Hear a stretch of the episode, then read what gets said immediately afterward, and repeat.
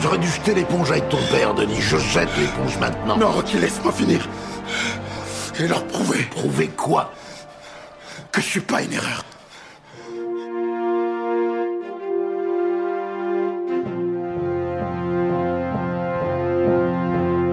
Hello there.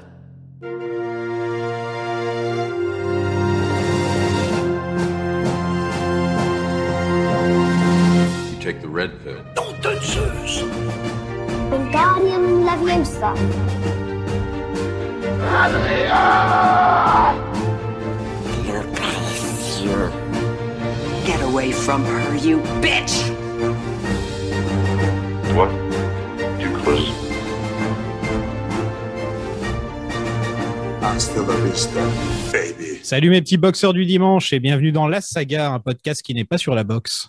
Je suis Sofiane et avec moi, comme toujours, Pretty Ricky Zoltan.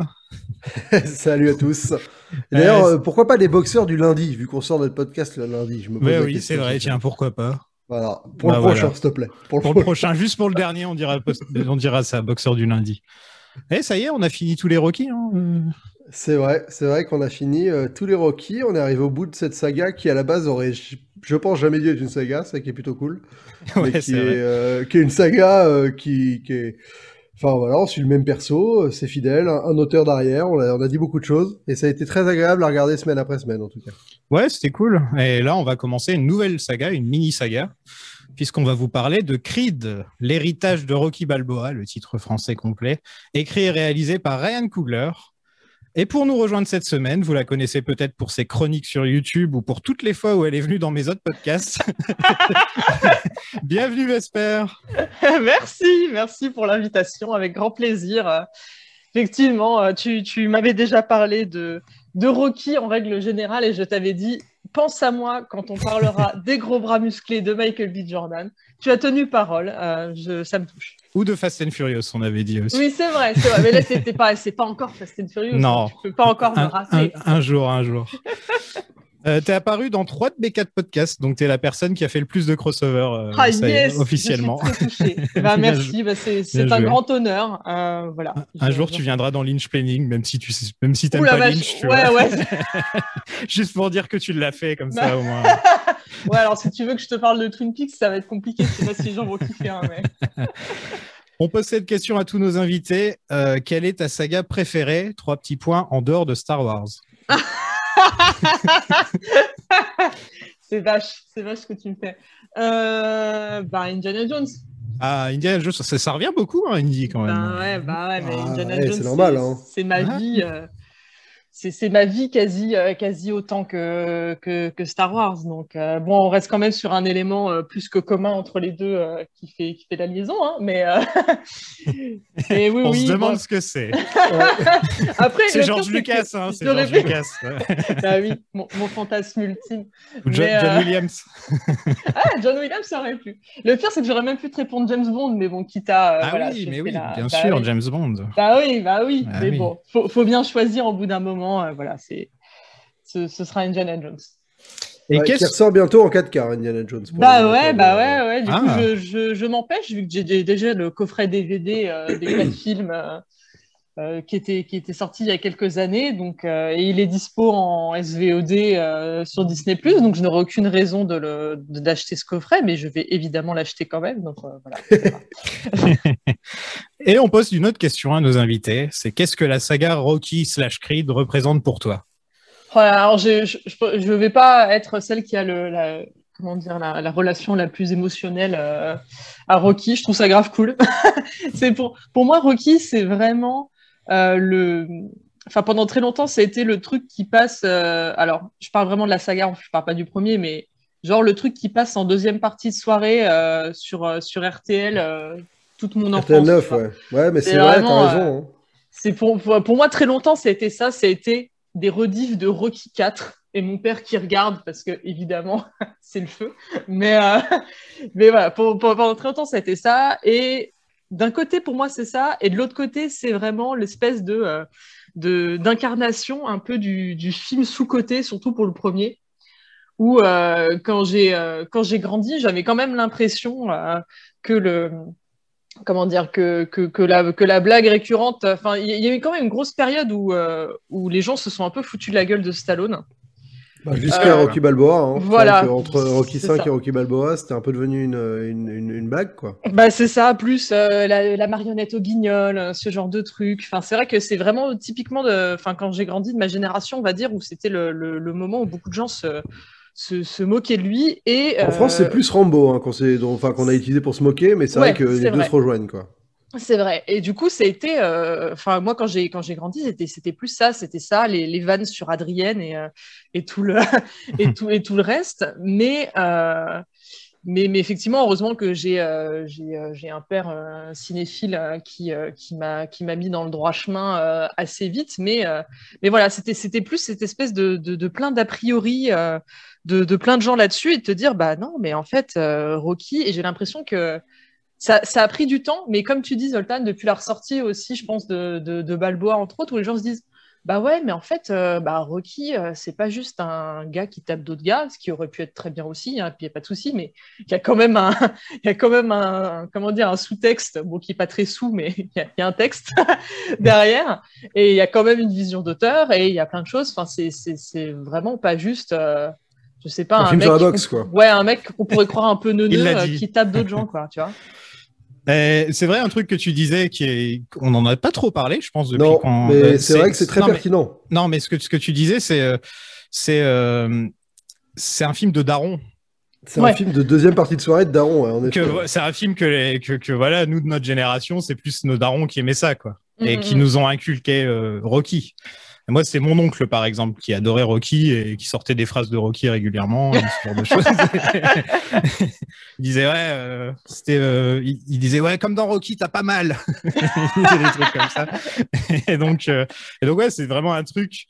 Et là, je pense que avec la nouvelle génération qui va être, qui va découvrir Creed, par exemple, Mhm. ça va devenir les nouveaux films de Daron d'une nouvelle génération, je pense, les Bah Creed, ouais. par exemple. Non, mais tu vois, là, pour avoir revu, euh, je, disais euh, euh, en, off, avant d'enregistrer, du coup, que j'ai revu Creed pour, pour l'enregistrement, pour me le remettre bien en tête, et du coup, j'ai enchaîné le soir même en rematant le premier Rocky.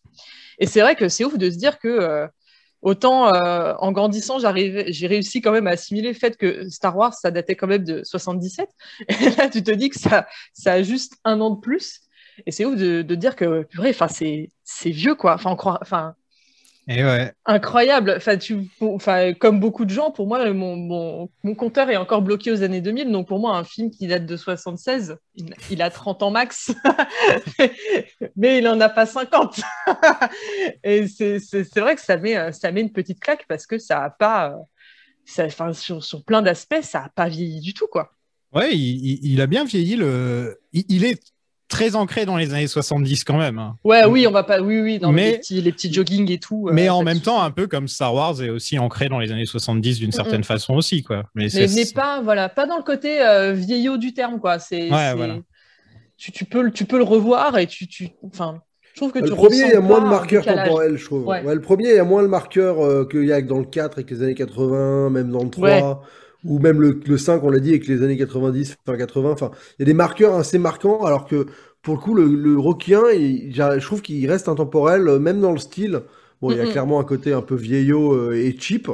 Mais le côté cheap, finalement, euh, il, il brouille un peu les... la date, quoi. C'est vrai que tu pourrais dire Franchement, et en- et encore 80, tu ça vois le côté cheap de mémoire pour euh, voilà pour euh, pas avoir revu récemment les, les plus les plus vieux hein, mais enfin j'ai l'impression que c'est quand même plus dans cela que dans le premier. Enfin, j'ai même pas tant vu de côté cheap que ça dans le premier euh, dans Rocky, tu vois, en le revoyant euh, en le revoyant comme ça. Alors peut-être que je l'ai revu aussi avec, forcément avec un œil euh, plus bienveillant, mais, euh, mais non, parce que mais c'est bien réalisé, hein. Enfin, c'est Bah, c'est ça qui fait que ça passe, ça. hein. Mais, euh, mais c'est Bon, un film cheap. Enfin, Vous en, vous en avez déjà parlé euh. sûrement pendant déjà trois heures euh, lors du premier podcast de la saga, donc je vais pas refaire Rocky. on y mais- revient, on, on y revient à chaque fois en plus, à chaque fois, Bah, à chaque obligé, épisode, on mais- est là. Ah oui, mais le premier, il était bien quand même. Ouais, bah là, en plus, de toute façon, pour Creed, on va être obligé de, de, de faire le parallèle à chaque fois. Bah, bah, justement, après six films solo, tous écrits par Stallone, euh, il laisse les rênes à la nouvelle génération et donc à Ryan Coogler, qui a fait donc Fruitvale Station et Black Panther. Il a fait trois films en fait. Il a fait un petit film, un moyen film et un grand film. euh, c'est une carrière plutôt rondement menée pour l'instant. Euh, Ouais, il est super jeune en plus. hein. Oui, il est, il est plus jeune que moi, je crois. Il a 34 Ouais, il ans. a 32, Ah, ok, ouais, il a mon 30, âge, à peu 32 près, ou d'accord. 33. ouais, c'est Il est 86, voilà. Il est un peu plus vieux que moi. ouais, c'est... Est-ce que vous l'avez vu, Fruitvale Station? Non, Non, je voulais non, le voir pour ce podcast. euh, Ah, bah, je voulais moi le aussi, voir je voulais et, le voir, et fichier était corrompu.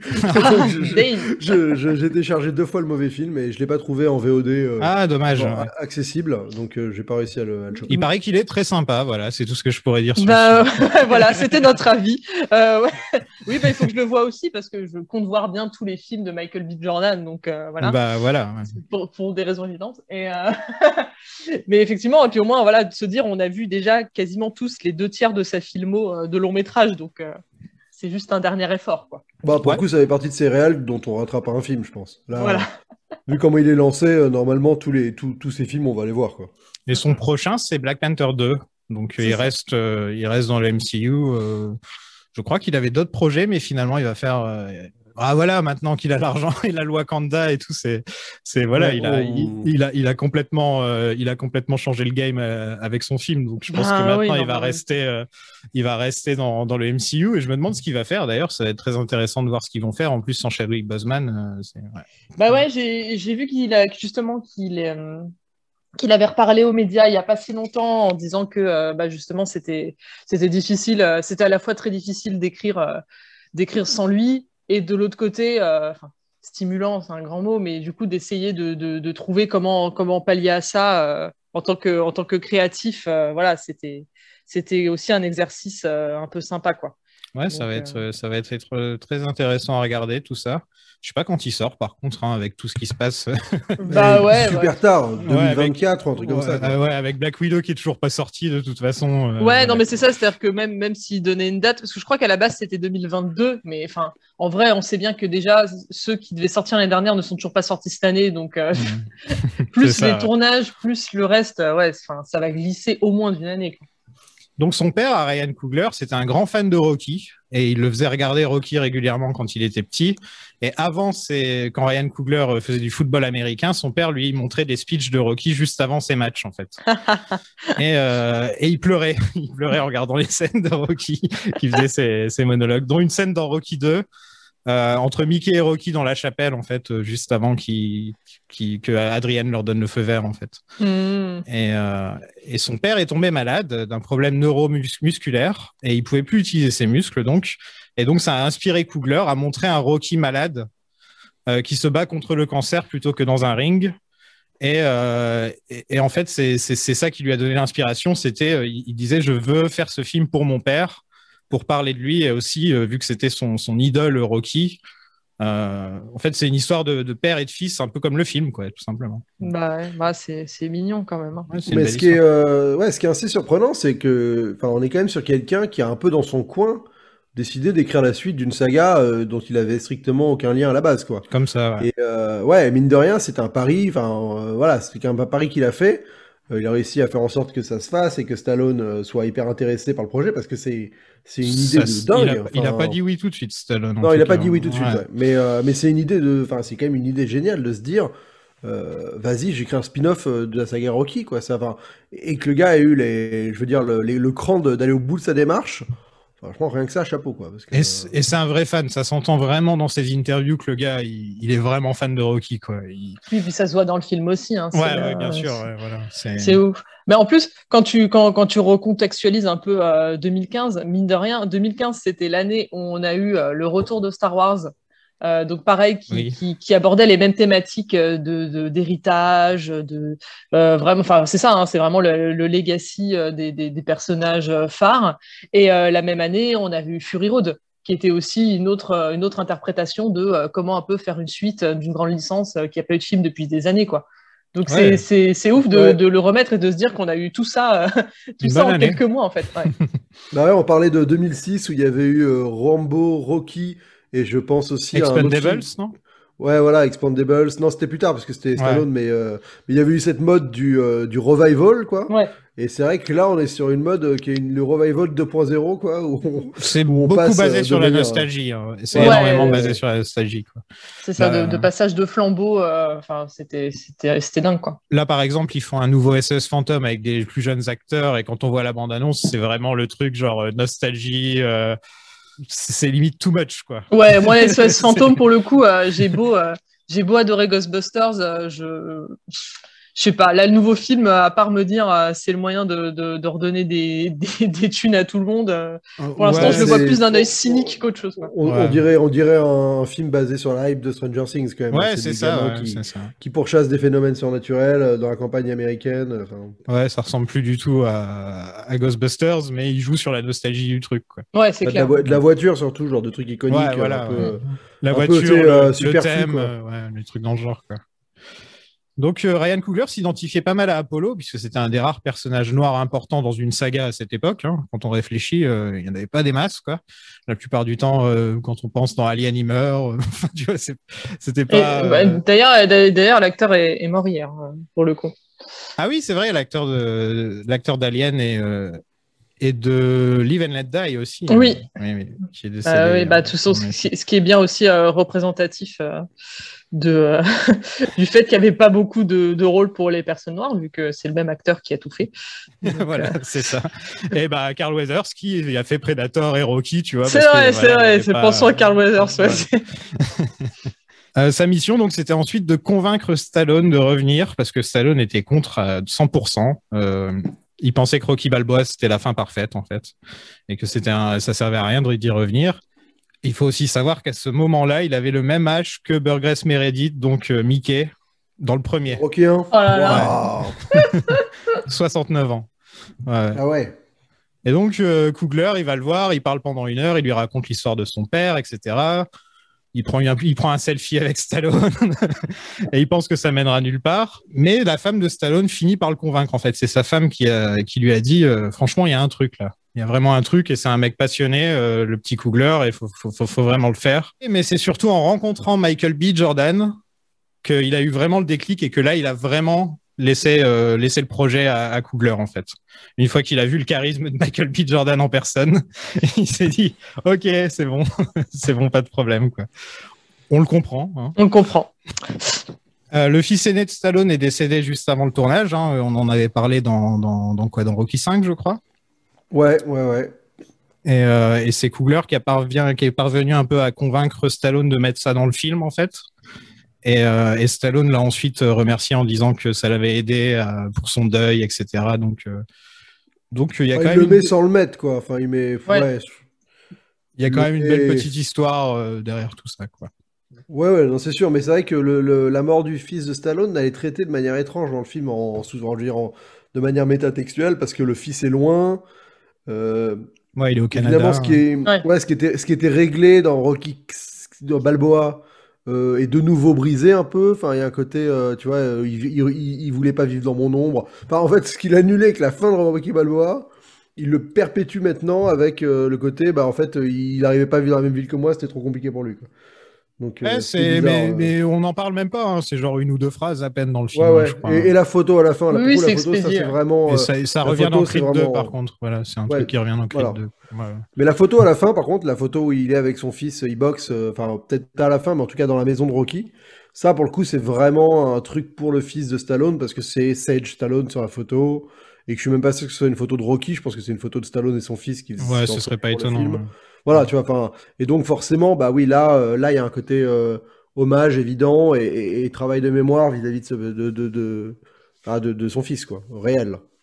Et tout ça, ça lui vaudra une nomination aux Oscars et euh, un Golden Globe du meilleur second rôle. Et c'était la première fois qu'il était nommé aux Oscars depuis le premier Rocky. Pour le même rôle, donc c'est quand même marrant.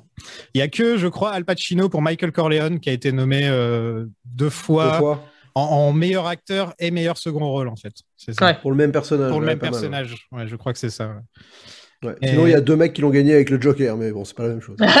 oui. c'est vrai. Euh, vous pensez qu'il le méritait, vous? Le... Ouais, euh, oui, oui, pour. euh, Ouais, bah, euh, c'est- et c'est pour un peu l'ensemble de sa carrière en même temps, tu vois, je pense. C'est pour arrête où ma mère va tirer. Euh, il n'a pas gagné, donc je sais plus ce qui était en face en fait quand on dit il le méritait. Mais en tout cas, c'est sûr que pour ce rôle-là, de lui donner sur ce film-là, euh, c'est pas déméritant. Il, il fait une très belle performance, il a des moments très émouvants, il se met un peu en danger euh, et il, il offre une facette de Rocky un peu nouvelle après avoir fait six films avant. Et donc euh, oui, souvent, moi j'aime bien. Enfin, les Oscars et les nominations. Il y a des moments où c'est vraiment pour saluer la prouesse du film, et des moments c'est aussi des hommes, enfin pour un peu clôturer ou conclure quelque chose. Tu vois, le Retour du Roi, il l'a gagné pour la trilogie. Il Mm. a gagné pour l'ensemble de la trilogie, pas sur le Retour du Roi, euh, les, les 12 Oscars qu'ils ont eu. Là, c'est un peu pareil, il l'aurait gagné pour le personnage Ah, je- de Rocky. C'était- C'est Mark Ry- Rylance pour euh, son rôle dans Le Pont des Espions qui avait gagné. Voilà. Mérité, mérité. Ouais. Ouais, très bon, bah, très bon film et très bon Ouais. acteur aussi. Ouais, ouais, là, pour le coup, encore, là, ça va. Voilà. Et pas- autres nommés, c'était Christian Bale pour The Big Short, Tom Hardy pour The Revenant, Mark Ruffalo pour Spotlight et Stallone pour Creed. Voilà. Oh, il n'y avait pas euh, non plus. euh, Non, c'est pas dégueu, hein. c'était Ouais. pas mal. Ça euh, n'aurait pas c'était été choquant 2016. qu'il- que, que Stallone gagne, quoi. Mm, mm. Mais euh, ce qu'on se rappelle un petit peu, c'est qu'au Golden Globe, il a pas remarqué, il a pas remercié Ryan Coogler ou Michael B. Jordan dans son speech. Et ça avait fait un peu jaser, ça.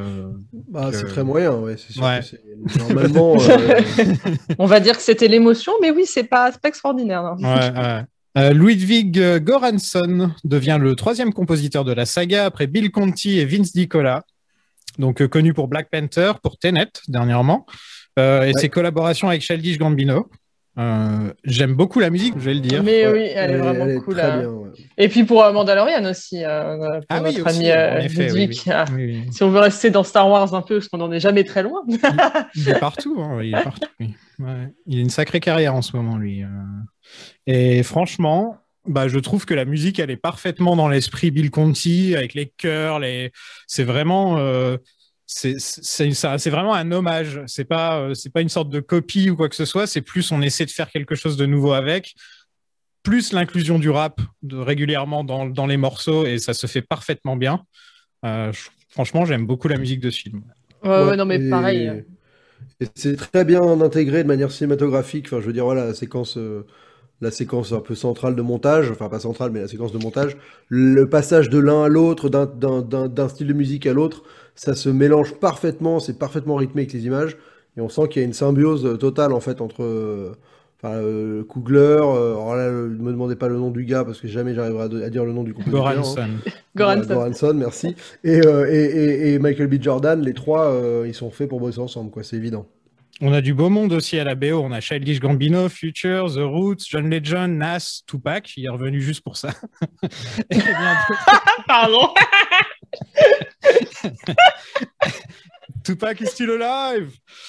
Et, et ouais, non, une, une très bonne Non, c'est vraiment cool. Et je, je trouvais vraiment que c'était qu'il a réussi à réutiliser de manière euh, intelligente les, les, les, les thèmes, euh, les thèmes de Rocky euh, euh, Aussi, connus, oui. parce que c'est c'est aussi euh, euh, comment dire le risque dans ce genre de truc quand on parle encore un peu de, de legacy euh, movie et de et de tout, tout ce genre de truc, c'est de, de se dire euh, ouais bon il va il va singer les compos originales, il va les foutre à, à toutes les toutes les cinq minutes pour essayer de faire euh, de faire vibrer la corde et puis et enfin la fibre nostalgique de chacun et puis ça marchera. Et en fait non c'est vraiment c'est vraiment fait de manière pertinente et c'est pas c'est- pas- outrancier en mode euh, you remember euh, c'était extraordinaire ouais, euh, non. le thème Non, il de a- il- Rocky. il- Il, co- il conserve vraiment juste le leitmotiv euh, de, de, de Rocky au moment de tous les moments un peu émotion, tristesse sur le personnage de Balboa, donc ça c'est- plutôt malin. Et après, il le balance deux fois vraiment dans, au moment clé, des espèces de variations des thèmes principaux, au moment du montage et du combat. Et, et ça arrive juste quand il faut pour que t'aies l'émotion du Rocky qui arrive, mais que ce soit pas en mode Ah, vous l'avez attendu tout le film, hein, vous attendez que Ouais, ça, c'est ça, regardez là, quoi. on n'y pensait plus, on a baissé notre garde et d'un seul coup, il nous balance ça. Et voilà, c'est- c'est la ça. petite cerise sur le gâteau, en fait. 40 millions de budget, donc euh, ça va, c'est un petit budget. Et euh, 175 millions box-office, ça va. ça va Ouais, mais c'est box pas office. dingo, hein. C'est pas C'est dingo non plus. ouais. Enfin, je veux dire, euh, le, sur le sol américain, il fait 100 000, quoi. Enfin, moi, je- dans mes souvenirs, je pensais que c'était un film à 300 000 dollars, à 300 millions, quoi. Euh, en fait, c'est vrai que ça a pas cassé la baraque euh, comme, euh, Ouais, ça fait un très bon score, hein, c'est rentré dans son budget, mais euh, Oui, je on crois que pas, 2 a fait beaucoup plus, par exemple. On n'est pas Mais, dans euh, les exactement. 350-400 du, du 4, hein, par exemple. On n'est pas... Oui, et surtout à l'époque a changé. Enfin, je veux dire, maintenant, un, un film qui fait un carton, c'est un film qui fait un milliard. Donc, tu vois, je veux Oui. dire, euh, 100 000, euh, 100 millions, c'est pas, tu te dis pas, ouais, euh, extraordinaire, quoi. Et tu vois, Ouais, pour- T'inquiète, pour Cooler, euh, Cooler, il va se rattraper dans le film d'après au niveau, euh, au niveau Voilà, box-office. exactement. Je ouais. m'inquiète Ouais. pas pour lui. Là.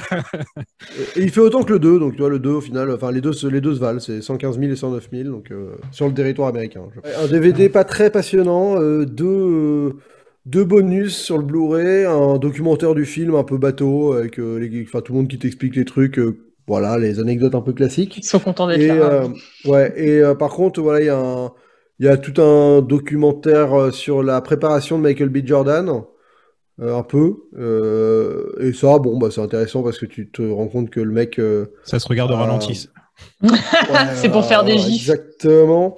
Non, mais c'est pas. Ouais, franchement, je j'en garde pas grand chose de ce Blu-ray. Je suis un peu déçu. euh, je m'attendais à mieux à, à obtenir plus d'infos, mais euh, parce qu'en plus c'est un film. Enfin, on va en parler, mais c'est un film qui a des vrais parties pris de mise en scène, euh, des, des, des séquences qui, qui, qui sont un peu des challenges.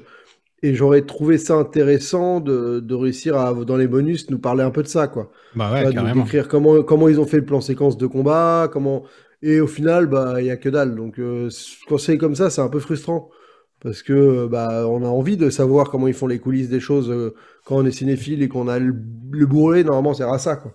Ouais, mais ils feront un gros coffret avec tous les Rocky, tous les cris, et dedans ils mettront tous les bonus. C'est toujours comme ça. Ouais, voilà, les commentaires audio, au moins. quoi, tu vois, euh. Je pensais en plus d'ailleurs, je, rebond- je rebondis vite fait parce qu'on va peut-être pas reparler après de la préparation physique de Michael B. Jordan, mais pour un sujet sérieux, ne vous inquiétez pas. C'est en enchaînant euh, Creed et Rocky, je me suis rendu compte, euh, enfin j'ai encore d'autant plus réalisé en fait à quel point euh, les, les canons de beauté également masculins euh, de- au, au fur et à mesure des années sont devenus quand même de plus en plus vénères, notamment à cause des films de super-héros et, et, et tout ce qu'on veut. C'est-à-dire que vraiment Stallone dans le premier Rocky, il est musclé et il est euh, comment dire euh, Il a un peu du ton. Il a un peu... Ouais, non, mais tu vois, il est, il est crédible. Enfin, il est Ouais. crédible en boxeur et il est musclé et tout. Enfin, il n'y a, pas- y a pas de souci. Mais Michael B. Jordan à côté, mais c'est c'est jour et la nuit. Il est mais taillé, mais dans le, dans Ouais, le mais- marbre. Enfin, c'est dire euh, la, pré- enfin, la préparation a vraiment aucun rapport. Elle est turbo vénère et de, de, de montrer un peu les, les, les enjeux qu'il y, a- qu'il y a encore plus euh, d'un côté physique euh, maintenant quand tu fais ce genre de blockbuster et que euh, t'es t'es torse nu tout le film, quoi. Mais je vais te dire, je pense que c'est la faute de Stallone. Parce que c'est lui, dans les années 80, qui a décidé de faire plein de muscu et de se montrer torse nu tout le temps. Ouais, Les Stallone, les Schwarzenegger, c'est eux qui ont lancé ça, en fait. Ouais c'est sûr, Euh, tu, vois, mais- tu, vois, tu vois Rocky dans Rocky 4. Putain, mais c'est plus des abdos qu'il a, le mec. hein. Et il est fait, mais un truc de malade. Alors que tu le vois dans le premier Rocky, c'est un mec plus ou moins normal. Quoi. Il a- Ouais, non, mais c'est ça, c'est Et- ça, c'est vraiment en enchaînant les Et, deux. et je, et pense que c'est ouais, c'est euh, c'est peut-être la culture des années 80 qui a fait un retour avec justement les films de super-héros, comme tu disais, où on- y a Chris Evans, s'il y a Hemsworth, faut qu'on les voit torse nu au moins deux fois dans le film, tu vois. Ouais, euh, même Bah, Paul je- Rudd, il demande à le faire, est-ce qu'il soit torse nu maintenant? Paul Rudd, quoi.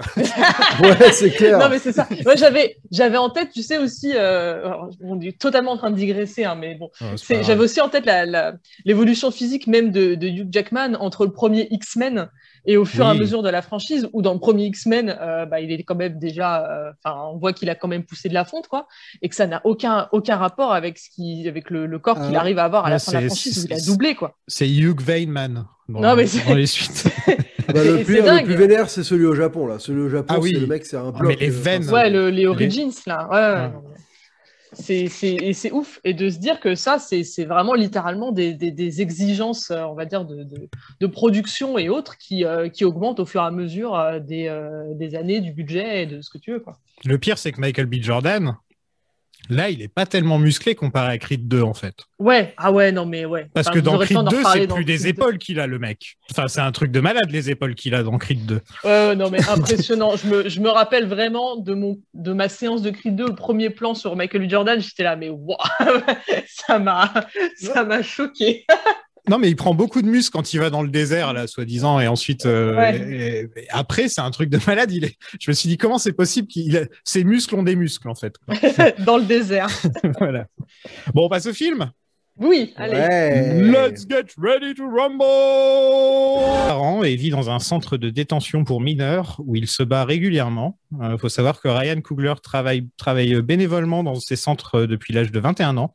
Donc c'est lui-même qui l'a mis dans le film parce qu'il travaille souvent avec, euh, avec des enfants à problème. Euh, Marianne Creed vient lui rendre visite pour l'adopter et lui révéler ses origines. Euh, ce n'est pas la même actrice que dans le 2 et dans le 4 puisqu'elle est incarnée par Felicia Rachad, connue pour le Cosby Show. Vous regardez le Cosby Show? C'est pas du tout problématique comme truc, le Cosby Show. à Non, mon avis, les royalties ont dû arrêter d'arriver, je sais pas pourquoi, et donc maintenant elle cherchait du travail, donc elle est de retour. Euh, Qu'est-ce que vous pensez de cette idée d'avoir euh, Adonis? Déjà que le nom Adonis Creed est parfait, hein, on peut le dire. Euh, le fait de l'avoir appelé Adonis, c'est super bien trouvé. Et Denis, son petit surnom, comme ça, ça fait comme Rocky. Euh, Bah il a- ouais, ouais, non, mais voilà, c'est- il a aussi son petit surnom. Cette idée d'en faire euh, donc l'enfant illégitime de d'Apollo Creed, euh, qui a grandi donc dans la pauvreté, dans son enfance, mais dans la richesse, dans le reste de, de- dans le reste de, de son adolescence, etc.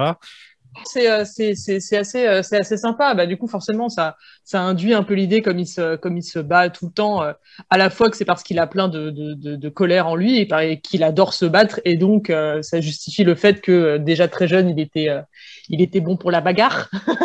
donc, donc c'est assez cool. Effectivement, le, j'avais oublié à quel point le, le, le- le manoir après est, est genre dé- débilement, euh, débilement fast. Donc, Vraiment, Apollo a mieux je- géré sa fortune que Rocky, en tout cas. hein, euh, Non, mais c'est- franchement, C'est clair. Quand tu Bah, vois- tu Apollo vois a toujours été un peu plus malin que Rocky, quand même, faut le dire. il a bien géré sa fortune comparé à Rocky. Quoi. sur tous les plans, quoi. Vraiment, je- enfin, quand tu vois le truc, tu te dis, mais ok, il a, à aucun moment il a vrillé, euh, le pauvre gamin. Déjà, il se fait, euh, il se fait adopter. euh, bon, c'est, c'est pas ça, c'est pas sa mère, mais bon, euh, ça aurait pu, mais bon, euh, ok. enfin bon, je pense que franchement, je trouve qu'il a vraiment pas de problème. euh, Je- je sais pas de voilà de de de, de, de compli- compliqué vis-à-vis de ça tu vois donc tant mieux il a très bien vécu sa transition Non, mais c'est vrai que ce qui est intéressant, c'est que bah, ça lui crée une situation à Denis d'être d'être de deux mondes et à la fois d'aucun.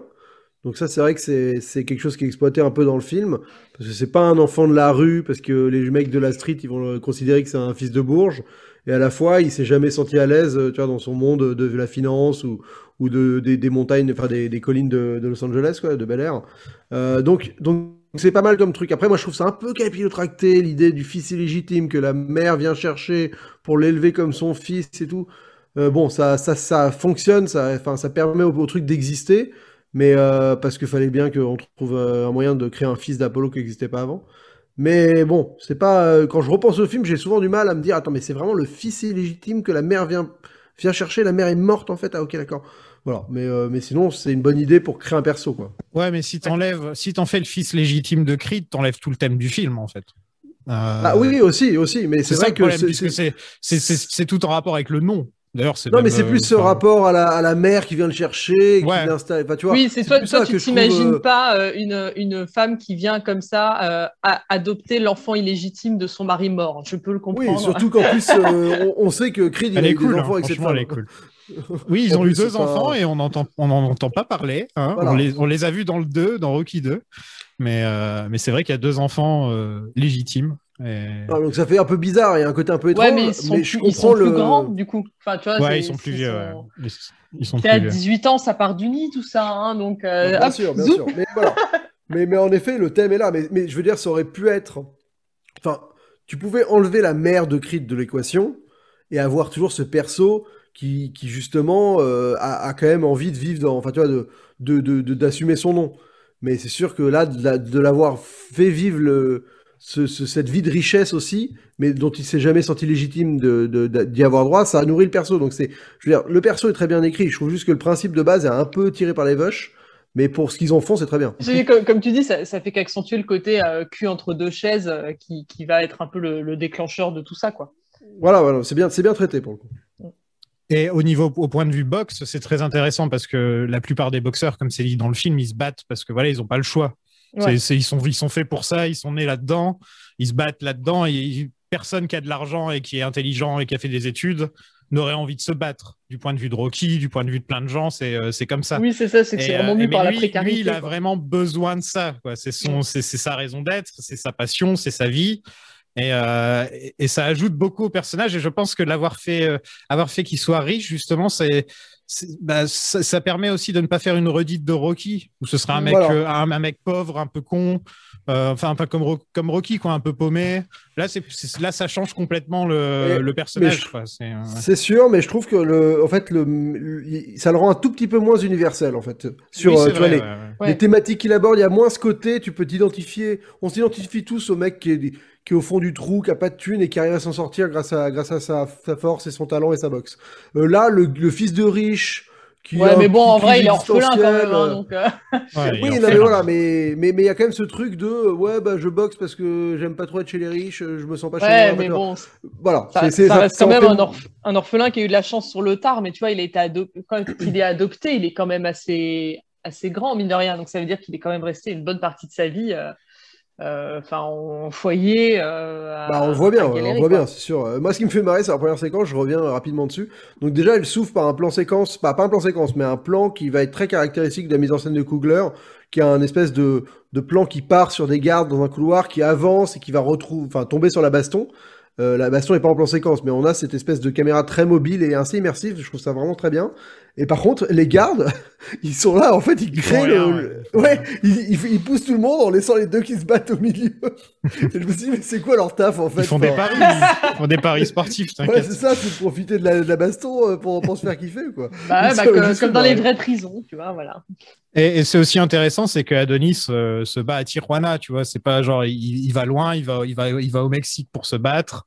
Mais par contre, il y a des moments où tu vois vraiment qu'il est riche. Par exemple, il va, il va à Philadelphie sans boulot ni rien. Il se chope un appart plutôt bien, euh, plutôt tranquille dans la ville.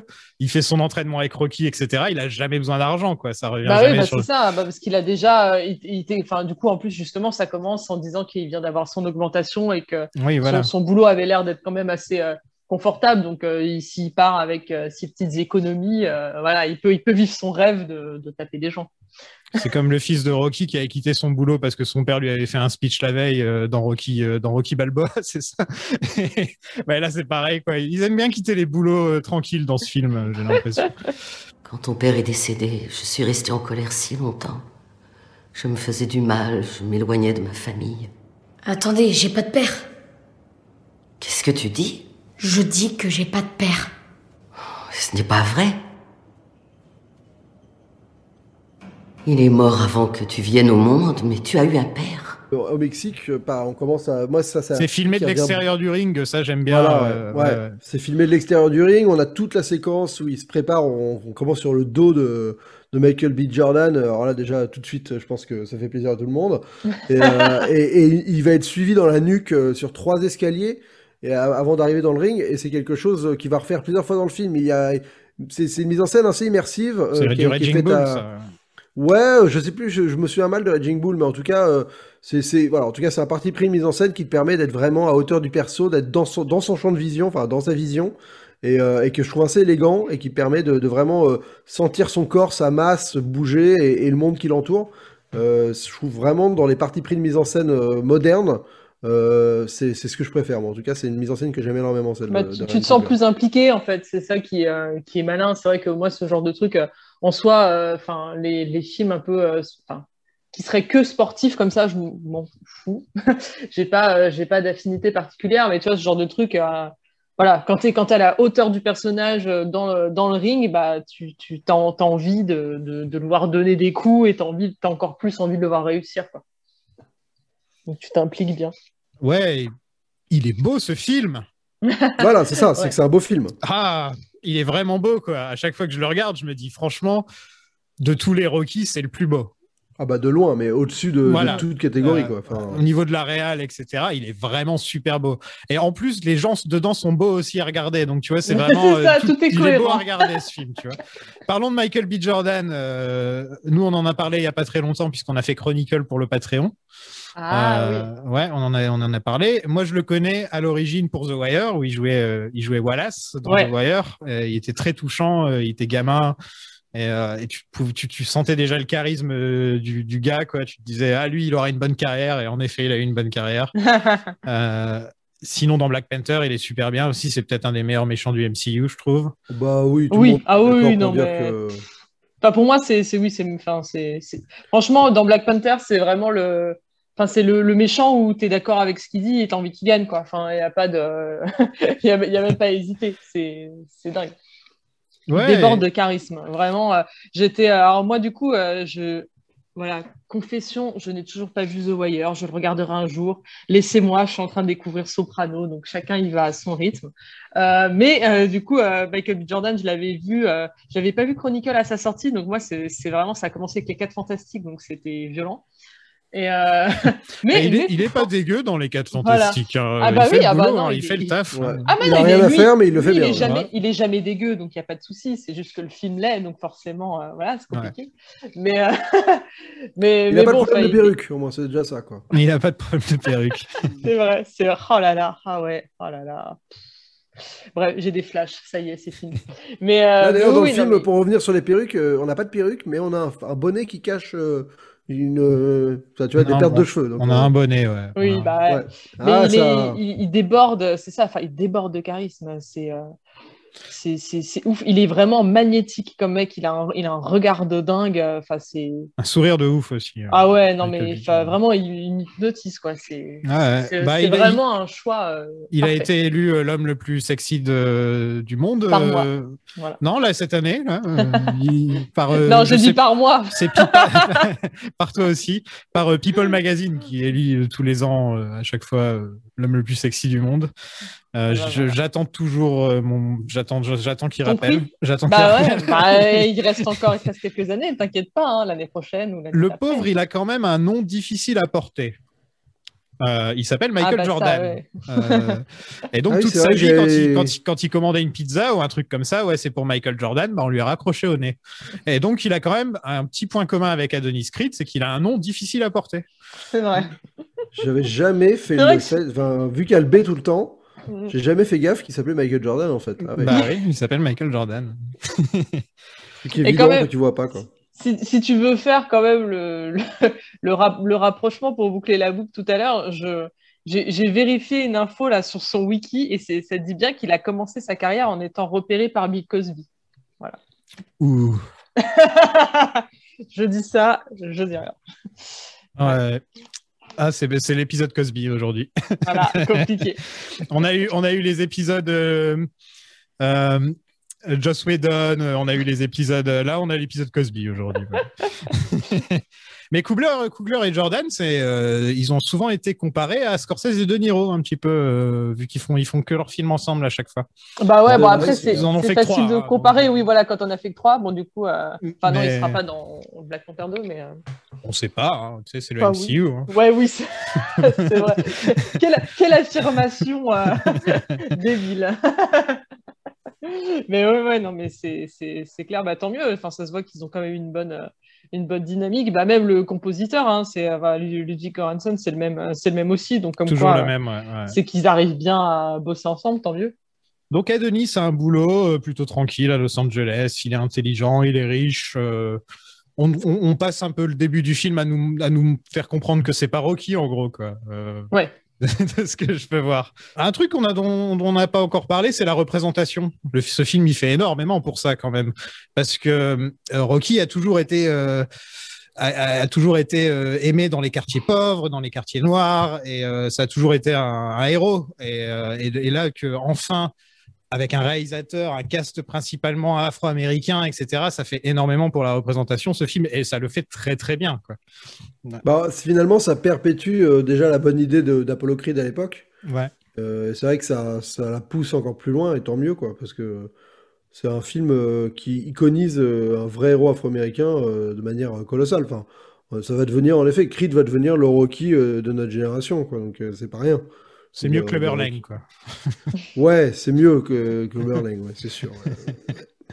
Euh, Adonis qui se bat contre son père devant l'écran. Euh, je sais pas Ouais. si vous avez remarqué, il se Ouais, bat contre son père. hein, Ouais, ouais, j'adore, pas- j'adore ouais. cette scène. Oui, il se- il se me cale pas devant lui. Il en se fait. met à la place de Rocky. Euh, c'est très intéressant ça. Non, mais c'est une belle, c'est une belle scène, tu vois. C'est des- c'est quand même des petites idées. euh, Et la musique, oh là là. Ouais, non, mais c'est- c'est- c'est c'est- c'est- c'est dingue. Non, mais c'est vraiment des petites idées pour, euh, pour montrer la filiation et euh, encore une fois aussi faire, euh, faire euh, vibrer notre petite corde no- nostalgique. Mais oui, d'ailleurs, en plus, il installe une vieille version de YouTube. C'est le premier truc qui m'a un peu choqué. J'étais là, ah là là, ça se voit que c'est vieux YouTube. Mais c'est fait de manière intelligente. C'est vrai, vraiment, euh, c'est lui comment comment il gère ça. Ça explique à la fois aussi, bah voilà, à quel point. Euh, à quel point il aime, euh, enfin il aime la, il aime la boxe et à quel point il a, il a intégré aussi euh, tout ça, tout ça en grandissant. Donc c'est, c'est pas un truc vain de juste on va te mettre une, une, séquence avec son père pour dire ah bah oui, Good Times, vous avez oublié, et bien, et bien le voici quoi. C'est, c'est, fin. Il y a une scène coupée hein, où, alors c'est peut-être, elle arrive peut-être un peu plus tard dans le film. Elle arrive juste avant qu'il aille à Philadelphie, où il se balade dans genre le, le Hall of Fame de son père dans sa maison, où il y a tous les trophées, les photos. Enfin, il se balade dedans et il regarde la photo de Rocky, euh, du combat contre Rocky. Non, y a, là, c'était pas Apollo le robot, c'était Rocky, euh, Sophia. Je sais que tu voudrais. hein, un spin-off sur le robot, Toi, tu aurais pu être le gars qui aurait proposé 20 ans plus tard un spin-off sur le robot. tu vois Ça s'appelle Robot. voilà. Ryan Coogler, lui, il a eu l'idée de proposer sur, euh, sur le fils de Crit, ça aurait pu être sur le robot, mais bon, sur le fils de Polier du robot, tu vois. Voilà. Il aurait pu faire ça, le fils légitime, euh, parce qu'ils sont mariés. Voilà, et donc il y a une, une, une jolie séquence où il regarde, bah, où il regarde le trophée de son daron, et, et hop, il voit Rocky, on, on passe à Philadelphie. Mais, euh, mais elle a été coupée au montage, euh, pourquoi pas, en tout cas, c'était, ça fonctionnait plutôt bien sur ce côté, euh, le poids de l'héritage, en fait. Avant ça, il veut rejoindre le gym de Duke, euh, donc l'ami Duke, qui est le personnage qui est apparu dans le plus de Rocky avec Polly. Euh, il est apparu dans tous les Rocky, en fait, Duke. Ah ouais? Voilà. Ouais, ouais. Et là, il apparaît pas puisqu'il est mort. Bah, Donc, Ouais. Et c'est son fils, Little Duke, qui, euh, qui a repris. Ils sont tous morts, tous les potes de Rocky sont morts de toute façon, c'est super triste. Elle est, elle est triste oui, cette saga non mais quand on ça y c'est pense. horrible. Non mais là même, même quand il en, enfin quand il arrive, euh, enfin on aura le temps, de... enfin, on aura le temps d'en reparler. Je, je, je spoil la suite du film, mais vraiment quand il est au cimetière. Ah oui, mais c'est que ça. parle, quoi. Adrien et Apollo étaient là. Oh là là, on a compris que t'étais tout seul, mais là le voir en plus parler aux tombes et tout, j'étais mais ah ça m'a brisé le cœur. Donc Little Duke, qui est son fils à Duke, euh, et qui, euh, qui est grand. J'aime bien, j'aime toujours quand un personnage s'appelle Little, mais il est grand, je sais pas pourquoi. C'est mes petits plaisirs dans la vie. Et, et euh, il est joué par un acteur de The Wire lui aussi. Donc euh, regardez The Wire, Mélissa regarde The Wire. hein. Oui, Il y a Idris Elba dedans. oui, bah t'inquiète, t'inquiète, l'argument a déjà été avancé. Et, euh, et lui, il refuse justement en lui disant que, que la boxe, c'est de la survie. Hein, c'est- tu, tu peux pas être riche et te pointer comme ça. Et, euh, alors qu'il est au courant que c'est un creed, hein, pourtant. Mais il refuse quand même, euh, il refuse quand même qu'ils se battent. C'est un peu un con, on peut le dire. C'est un peu un con. C'est un peu un con, mais euh, Adonis fait aussi un truc de con, là. Dire, Ah oui, ouais, moi, je joue ma voiture, j'en ai rien à foutre, je joue ma voiture. Oui, non mais euh, c'est ça, il, il a vraiment fait le truc de Kekos un peu. euh, Grave. Pour, Et montrer. Puis c'est en plus, je trouve que la, puis la, la, la violence euh, euh, de, enfin, de, de classe, on va dire, enfin, c'est c'est horrible quoi, de se dire, ah, bah, voilà, je te filme ma, ma voiture parce que pour moi, je- j'en ai, j'en ai tellement, Mais euh, voilà. tellement de thunes que je m'en fous quoi. Et ça reviendra dans le 2, ça, d'ailleurs, le truc de la voiture. Ouais. Il y a un petit truc intéressant dans le film, c'est qu'ils font comme sur HBO, ils mettent, euh, ils mettent les stats des, des joueurs, euh, enfin des Oui, joueurs, des, en des boxeurs Ouais. en, en surimpression. Et donc quand Moi, tu vois le du mec, mal. Hein. Quand tu vois le mec arriver qui est marqué 31, 31, tu vois, genre 31 KO, tu fais ouais, ok, il est mort quoi. Euh, toi, t'a- t'aimes pas trop Zoltan, ce petit parti Bah, pris? Ça m'avait plu au moment, sur le moment, tu vois, ce côté, il y a un côté un peu infographie à la cool et tout, mais en fait, euh, je trouve qu'en termes de lisibilité, c'est c'est pas très agréable, quoi. L'info, t'as du, tu sais pas où faut lire, t'as pas le temps de tout lire. Et... Ouais, alors moi, je vous avoue et- que je comprends rien par, par le nombre de KO. Je comprends juste quand il y a machin zéro, j'ai compris que c'était le nombre de matchs sans Ouais, ouais. perdre d'affilée. Voilà. Mais le, Ouais, ouais. les autres informations, je suis là. Ça va trop vite de toute façon, t'as Ouais, pas le temps. ça. Ça va, c'est ça, ça va un peu vite. Mais c'est, il y a un côté cool, mais un peu gadget euh, qui, qui est un peu Bah, inutile aussi, quoi. Donc, C'est euh, si, bah si, c'est pour tes, si t'es fan de boxe, tu t'as, enfin, au- au- Ouais, t'as- le j'imagine. coup d'œil est suffisant pour comprendre euh, la- les, les stats, euh, les stats du gars et, et apprécier le truc. De toute façon, c'est pas un clin d'œil pour euh, les gens comme moi, tu vois. Parce que là, pour le coup, c'est un film de boxe. hein. Il y a vraiment tout dedans qui est un film de boxe, contrairement à d'autres. Oui, Et là, là, pour le coup, c'est vraiment le sujet principal du film. Euh, c'est euh, on te montre, on te montre comment ça fonctionne. On te montre les mecs qui font les pads, les mecs qui font les gants, les mecs qui qui, qui sont des cutman. Euh, ils te montrent vraiment tous les trucs, les stats. Tous les boxeurs qu'on voit dans le film sont des vrais boxeurs, qui sont des, des très bons boxeurs en plus. Ouais, c'est encore Euh, un problème pour moi, mais on en parlera. Tu trouves qu'il joue mal, c'est ça? Ah, enfin, non, mais c'est pas qu'il joue mal, mais c'est vrai que depuis deux films, on a des vrais boxeurs. On a des vrais les- boxeurs, les ouais. boxeurs, et, et, et je- ils sont pas du tout mémorables, quoi. Non, c'est pas aussi c'est- mémorable. C'est-à-dire que c'est flippant, t'arrives pas à te souvenir des deux derniers gars qu'on a vus, alors que même un mec comme Tommy Gunn, il a beau être, euh, et bon, pourtant qui était joué par un boxeur, donc euh, je me contredis un peu, mais, mais bon, euh, je veux dire, Un autre mais gars. peut-être par un, par un mauvais boxeur, on va dire. Ouais, mais Tu tu, vois. tu compares à Clubber Lang ou à Ivan Drago, c'est ça que tu veux dire. Voilà, c'est surtout ça, c'est Ouais. que, enfin, il s'était mémorable d'office, et là, bon, bah, il- il- en fait, le fait de les incarner par un boxeur, ça les rend peut-être un peu plus euh, euh, Normaux, réalistes, quoi. crédibles, ouais, normaux, et donc en fait, bah, tu perds le côté caricatural ultra marquant des, des, des Ivan Drago et des, et des Clubber Lang, et même Ouais, des Apollo bon. Creed, euh, tu vois, qui, qui, qui fonctionnaient mieux, quoi. De base, en quittant les années 80, t'as un peu quitté le côté caricatural, donc euh, Ouais. enfin, Aussi, 80, aussi, 90. Donc d'un côté, c'est c'est- t'es plus en phase avec ton époque, même si t'es moins en phase avec l'acting, mais Ouais, mais tu vois, par exemple, euh, enfin, je veux dire, en fait, finalement, ce qu'ils font, euh, ce qu'ils faisaient avec du, du Clubber Lang ou du Drago, c'était, c'était, ce qu'ils font avec euh, John Wick, par exemple. Tu vois, c'est ce côté, oui, ouais. on va, on va, on va définir le personnage par très peu de choses, mais euh, ça va être très très marqué et finalement, bah, ça, quand c'est bien fait, ça continue de fonctionner. Mm. Euh, et, et là, je trouve que bah ça paie. Tu vois, le perso, pourtant, le, le, le antagoniste du film, il est, il est intéressant sur le principe. C'est un, c'est un mec qui s'est bagarré, qui avait une arme, qui va aller en prison, qui vient du pays de, enfin de, du, de, de Liverpool, donc il a un accent. Enfin, il y a plein de trucs qui Mm. devraient en faire un perso mémorable. Et alors, avant de revoir le film, je l'avais mais totalement oublié. Je savais même plus Ouais. de contre qui il devait se battre, quoi. Ouais, moi, pa- pareil, j'avoue, je me rappelais qu'il venait de là-bas, mais, euh, mais c'est tout, quoi. Denis, les mecs qui bossent dans ma salle, ils font ça pour survivre. C'est pour sauver leur peau qu'ils se battent. Tuer ou être tué, il y en a qui en meurent. Ton père, il est mort sur un ring. C'est du sérieux, ok? Euh, une scène qui m'a mis le sourire quand je l'ai vu au cinéma, c'est Adonis qui va à Philadelphie parce que je savais qu'on allait voir Rocky et donc j'étais très content. Vous avez pas, vous pouvez pas imaginer à quel point j'étais content en allant voir ce film quoi. C'était genre euh, un plaisir total de me dire, euh, de me Bah, dire que j'allais voir, quoi. que j'allais voir Rocky quoi. J'étais, Bah ouais. super content parce que voilà, ça faisait, ça faisait longtemps hein, et, et là c'est en plus, c'est, en plus comme si d'un seul coup on avait dit. On avait dit à un grand réalisateur de faire un Rocky, quoi. C'est ce qu'on on disait, c'est ce qui manquait à la carrière de Stallone, de se laisser porter par des grands réalisateurs. Ouais. Et là, c'est ce qu'il fait, ça, c'est, ça le truc, quoi. C'est ça qui fait le truc. Ah bah tout de suite, le film a un autre cachet, quoi. Voilà. Dire, il a peut-être un peu, il a peut-être pas autant de cœur que certains des Rocky, mais en tout cas, il a plus Ouais. de style, c'est évident. Philadelphie qui redevient un personnage du film pour la première fois depuis le premier, hein, je pense, euh, parce que on voit tous les coins de Philadelphie, les restaurants, les bars, Ouais. euh, On voit On- enfin on- le steak, euh, putain, le Philly steak. quoi. le voit, euh, on, on- on voit les motards. Dans les rues, le- ouais, c'est ça. Voilà, enfin, les euh, motards et tout, ouais, ouais. là, Philly, Philly est vraiment, vraiment présent, quoi. Ouais, ouais, ouais. On n'a pas parlé du petit plan où il tombe par terre euh, quand il se fait défoncer sur le ring euh, dans le, dans la salle de boxe. C'est un plan qui a marqué beaucoup, beaucoup de monde. Euh, cette espèce de plan où on le suit debout et il, finit couché. Parce que euh, je pense que c'est un peu symptomatique de cette mise en scène de Kugler qui arrive à mettre du mouvement où il faut pour réussir à te faire véhiculer une sensation. Et, euh, euh, bah, c'est vraiment des plans qui marquent les gens parce que c'était des plans qu'on n'avait jamais vus avant et qui, racontent un truc sur le moment. Mm, mm. Donc, euh, on donc les revoit, on les revoit souvent. hein. Ah, Et on les revoit souvent. euh, mais alors je, dis- je dis pas que ça avait jamais été fait avant. Je j'ai pas fait de recherche plus que ça. Mais en tout cas, il était dans la bande annonce. Ce plan, c'est un plan qui tout de suite te faisait dire ah ouais, je vais aller voir un film qui est qui, a- qui est pas un film plan-plan comme malheureusement la plupart des Rocky étaient en termes de mise en scène.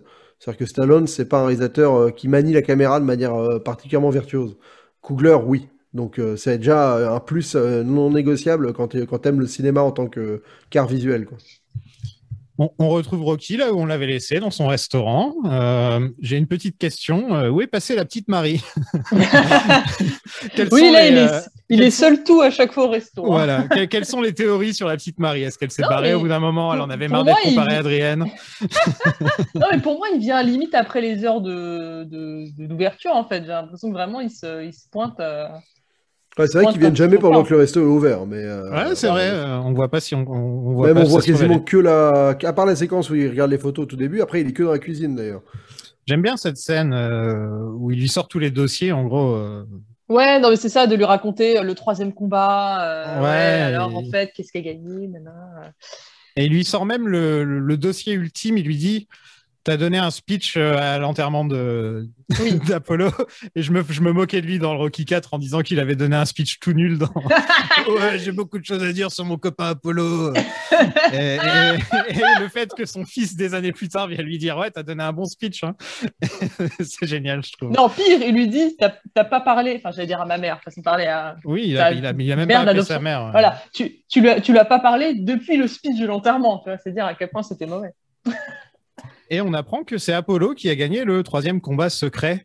Ouais. Euh, Est-ce que vous pensez que Rocky a menti ou Ah non, non, bah, bah non, Non, bah, il aurait ok, aucune d'accord. raison de mentir. Hein. Non, je sais pas, pour Non. être sympa, hein, c'est Rocky, on sait jamais avec lui. hein. Ouais, non, bah non, parce que je pense que par fierté, tu vois. euh, Mais non, non, je pense, je pense que c'est. Enfin, c'est oui, c'est vrai. Après, euh, com- combat étrange, ils avaient des casques, si je dis pas de conneries. euh. Non, ils avaient pas de casque. Non, Ah, ils avaient pas de casque? J'avais un souvenir d'eux avec des casques. non ils, ont, ils ont une sorte de protection autour de. C'est ça, ils ont, euh, ils ont un protège, un protège ventre, quoi, un truc comme Ouais, ça. voilà. Voilà, Ouais. bon, ça va alors. C'est le casque du ventre. Si tu casses un gars avec, un- si, tu gagnes un, combat avec juste ça, ça va. Tu as le Mais je, de trou- gagner. je trouve que c'est un très bon moyen de remettre Rocky comme ça, de, de représenter Rocky au milieu de toutes ces photos et tout, euh, exactement là où on l'avait laissé. Et ça, ça montre aussi que Balboa était important, quand même, que c'est pris en compte euh, par Coogler dans l'histoire, euh, tout ce qui s'est Ouais, passé non, dans Balboa. euh, C'est pour ça, encore une fois, enfin, on va, je pense qu'on va le dire, on va le dire vraiment plein de fois, mais je trouve que Creed gère vraiment super bien euh, le côté, euh, le côté saga, euh, le côté euh, respect de l'héritage et tout. Il n'y a pas de, de, de, de retcon euh, en secret de, de, de, de l'épisode qu'il aurait pas aimé ou euh, de Ouais, ça comme ça. Genre, bien, ouais. on, réécrit, on réécrit ce passage parce que ouais, en fait, ça, ça m'a saoulé et du coup, on va faire plaisir aux fans. Enfin, Bah, ce- c'est presque ce genre plus de truc. cohérent hein, vis-à-vis de la Et saga. voilà, et c'est tout. C'est genre tu, tu prends euh, tu prends tout ce qui s'est passé comme un tout et maintenant tu fais euh, tu fais tu fais ta vie Ouais. et tu te- t'inventes la suite quoi. Bah, Ouais, c'est qui- quasiment le. re- Je pense que c'est le regard extérieur hein, qui permet de ne pas avoir un espèce d'attachement,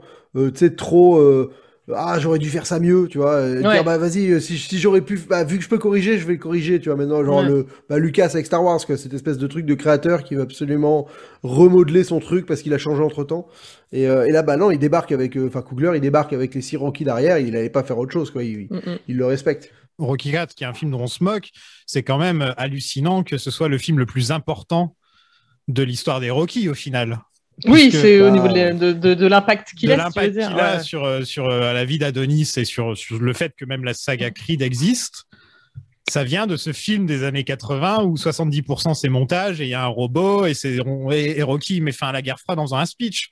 Mais ça a quand même une énorme importance dramatique sur l'histoire de toute la saga. Quoi. C'est, c'est- Ah, c'est et encore plus avec euh, avec Creed 2. Avec le enfin, 2 ouais. en plus encore. encore Mais, Ouais, mais c'est dingue, ouais, mais parce que c'est tellement iconique. Enfin, c'est c'est à la fois. euh, Bah, c'est le Rocky ouais. plus, qui a le plus marché, hein, enfin, d'une certaine manière. Mm, déjà. C'est vrai, ouais. Mais, mais quand même, c'est pas non plus celui qu'on on se dirait on va bâtir une saga là-dessus, quoi. Tu vois Bah, oui, c'est pas le 1, meilleur après score le- sur Rotten Tomatoes. C'est ça la Exactement.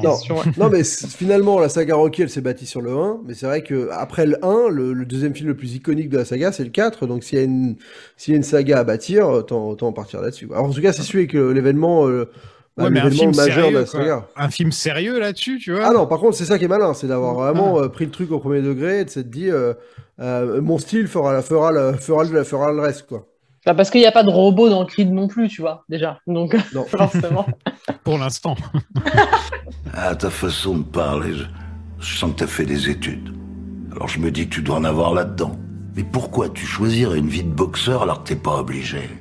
Et s'il était encore là, Apollo, je suis sûr qu'il te dirait ça aussi. Ah, mais il est plus là. Depuis tout petit, je fais que ça me battre. J'ai jamais eu le choix. Non, on a toujours le choix dans la vie. J'y étais, moi, sur le ring. J'ai vu comment ça s'est passé. Il aurait fallu arrêter le combat. J'aurais dû jeter l'éponge. Il voulait peut-être mourir en boxeur Peut-être que vous avez fait exactement ce qu'il voulait. Je crois qu'il aurait préféré pouvoir être là, à discuter avec toi. Adonis va au, gy- au gym de Mickey, qui euh, appartient désormais au Tchétchène de The Dark Knight. Ah, c'est ça, putain, oui. Oui, Merci, c'est lui. ok. C'est le Tchétchène dans The Dark Knight. Est-ce que Rocky lui a vendu? Parce que la dernière fois, c'était quoi, hein, Zoltan? Il- il- c'est- Ça appartenait au fils de Rocky, hein, c'est ça, non? Non, non, ça appartient à lui. Hein. euh, Théoriquement, c'est, euh, on est d'accord qu'il l'a hérité de Mickey, parce que c'est le seul truc qui lui restait Oui, mais c'était pour le fils de Rocky. Ah oui, c'était pour son fils Bah alors. euh, Ah ouais, oui, il a Ouais, mais comme son fils s'est au barré. Canada, Ouais, voilà, bah voilà. Il s'est Ouais. barré au Canada. Il y, a- il y a dû avoir session. On va, on va peut-être appeler les notaires de Philadelphia, savoir, savoir comment ça s'est passé. Et bon, quand tu prends le, le, le Tchétchène de The Dark Knight dans un film, tu sais qu'il va jouer le mec un peu méchant, euh, roublard, euh, toujours avec son petit sourire de coin. euh, Bourru. ouais, c'est marqué sur sa tête, euh, connard, quoi, en gros. ça va, il, il- il fait sa connerie hors champ, donc ça va. On, Ouais. le déteste pas non Ah, plus. c'est vrai qu'il le fait hors champ en plus. ouais. Et sa connerie est pas non plus euh, genre finalement c'est ce qui provoque aussi le film donc euh, tant mieux. Parlons de la relation entre Creed et Rocky, euh, où Adonis l'appelle oncle, Hunk, Ouais. euh, en anglais. Et euh, ils, ont des, ils ont des petites scènes. euh, bah, Ro- Rocky qui est en train de décharger sa voiture et, euh, et- et Adonis qui vient l'aider sans lui demander, qui, qui porte ses boîtes à sa place. Et, euh, Oui, Et Rocky qui est vexé, qui dit qu'il peut le faire tout seul. Ouais, voilà. J'aime bien leur relation. Je trouve euh, c'est à la fois une relation comme Rocky et Mickey, mais avec un côté un peu plus paternel, je trouve. Ouais, non, mais c'est ça, c'est à la fois euh, c'est du, du respect, enfin, c'est euh, c'est c'est plein de choses. Tu enfin, t'as, t'as le maître élève, mais t'as, t'as aussi beaucoup de, beaucoup de respect pour euh, enfin, la, légende. Forcément, c'est l'un de ses aussi derniers liens de, enfin, l'une des seules personnes qui le relie à son père avec sa, avec sa mère adoptive, donc c'est, c'est important aussi, quoi. Bah c'est ce qui est bien c'est que enfin Rocky n'est pas n'a pas la personnalité de Mickey quoi. Donc c'est déjà ça qui rend la relation un peu plus tendre. C'est vrai qu'il lui dit pas des son of a bitch à la fin de chaque phrase tu vois en lui disant euh, en l'insultant pour pour lui pour le motiver. Il est un peu plus euh, bah Rocky quoi. Donc euh, donc au moins ça offre une facette nouvelle de Rocky qu'on n'avait pas réussi à exploiter dans le 5 Euh, et finalement bah c'est ce que le film arrive à bien faire. C'est ce côté euh, père euh, lié par la boxe quoi plus que lié par euh, par autre chose donc euh, ça Ouais, et en plus, je, je sais pas, je sais pas vous, mais moi vraiment, j'ai un, j'ai une bouffée de, de sympathie en fait vraiment quand je vois Stallone euh, tout, enfin tout vieux, désolé, hein, mais euh, tout vieux dans le film. Enfin, de toute façon, même, avant, euh, enfin au cinéma, même avant d'apprendre du coup après qu'il est qu'il est malade, etc. ce Genre de truc, mais juste le voir comme ça. Je sais, enfin, forcément, c'est ce qui marche, c'est ce qui marche aussi parce que ce genre de film fait aussi appel, euh, encore une fois, à tes souvenirs, euh, le- le- l'empathie et l'affect que tu as aussi forcément pour l'acteur, pour la saga et tout ce que ça peut euh, euh, gé- générer chez toi. Mais juste de voir Stallone comme ça, j'avais, vraiment envie que ce soit mon grand-père, quoi. Tu vois, t'as vraiment, t'as- t'as- t'as- je sais pas, j'ai envie d'aller boire des coups avec lui. Enfin, tu as envie qu'il te raconte sa vie, tu as envie qu'il qui te, t'élève, tu as envie de, t'as envie de traîner avec lui, il est, il paraît, éminemment sympathique, mais encore plus, quoi. Ouais, et puis Rocky, c'est le personnage sympathique par excellence, quoi. Donc quand on le voit euh, diminuer, on est forcément touché, quoi. Bah, C'est, euh, c'est ça. Et encore, tu vois, là, en plus, au début, tu, tu- il est juste vieux, tu le sens pas non plus. euh.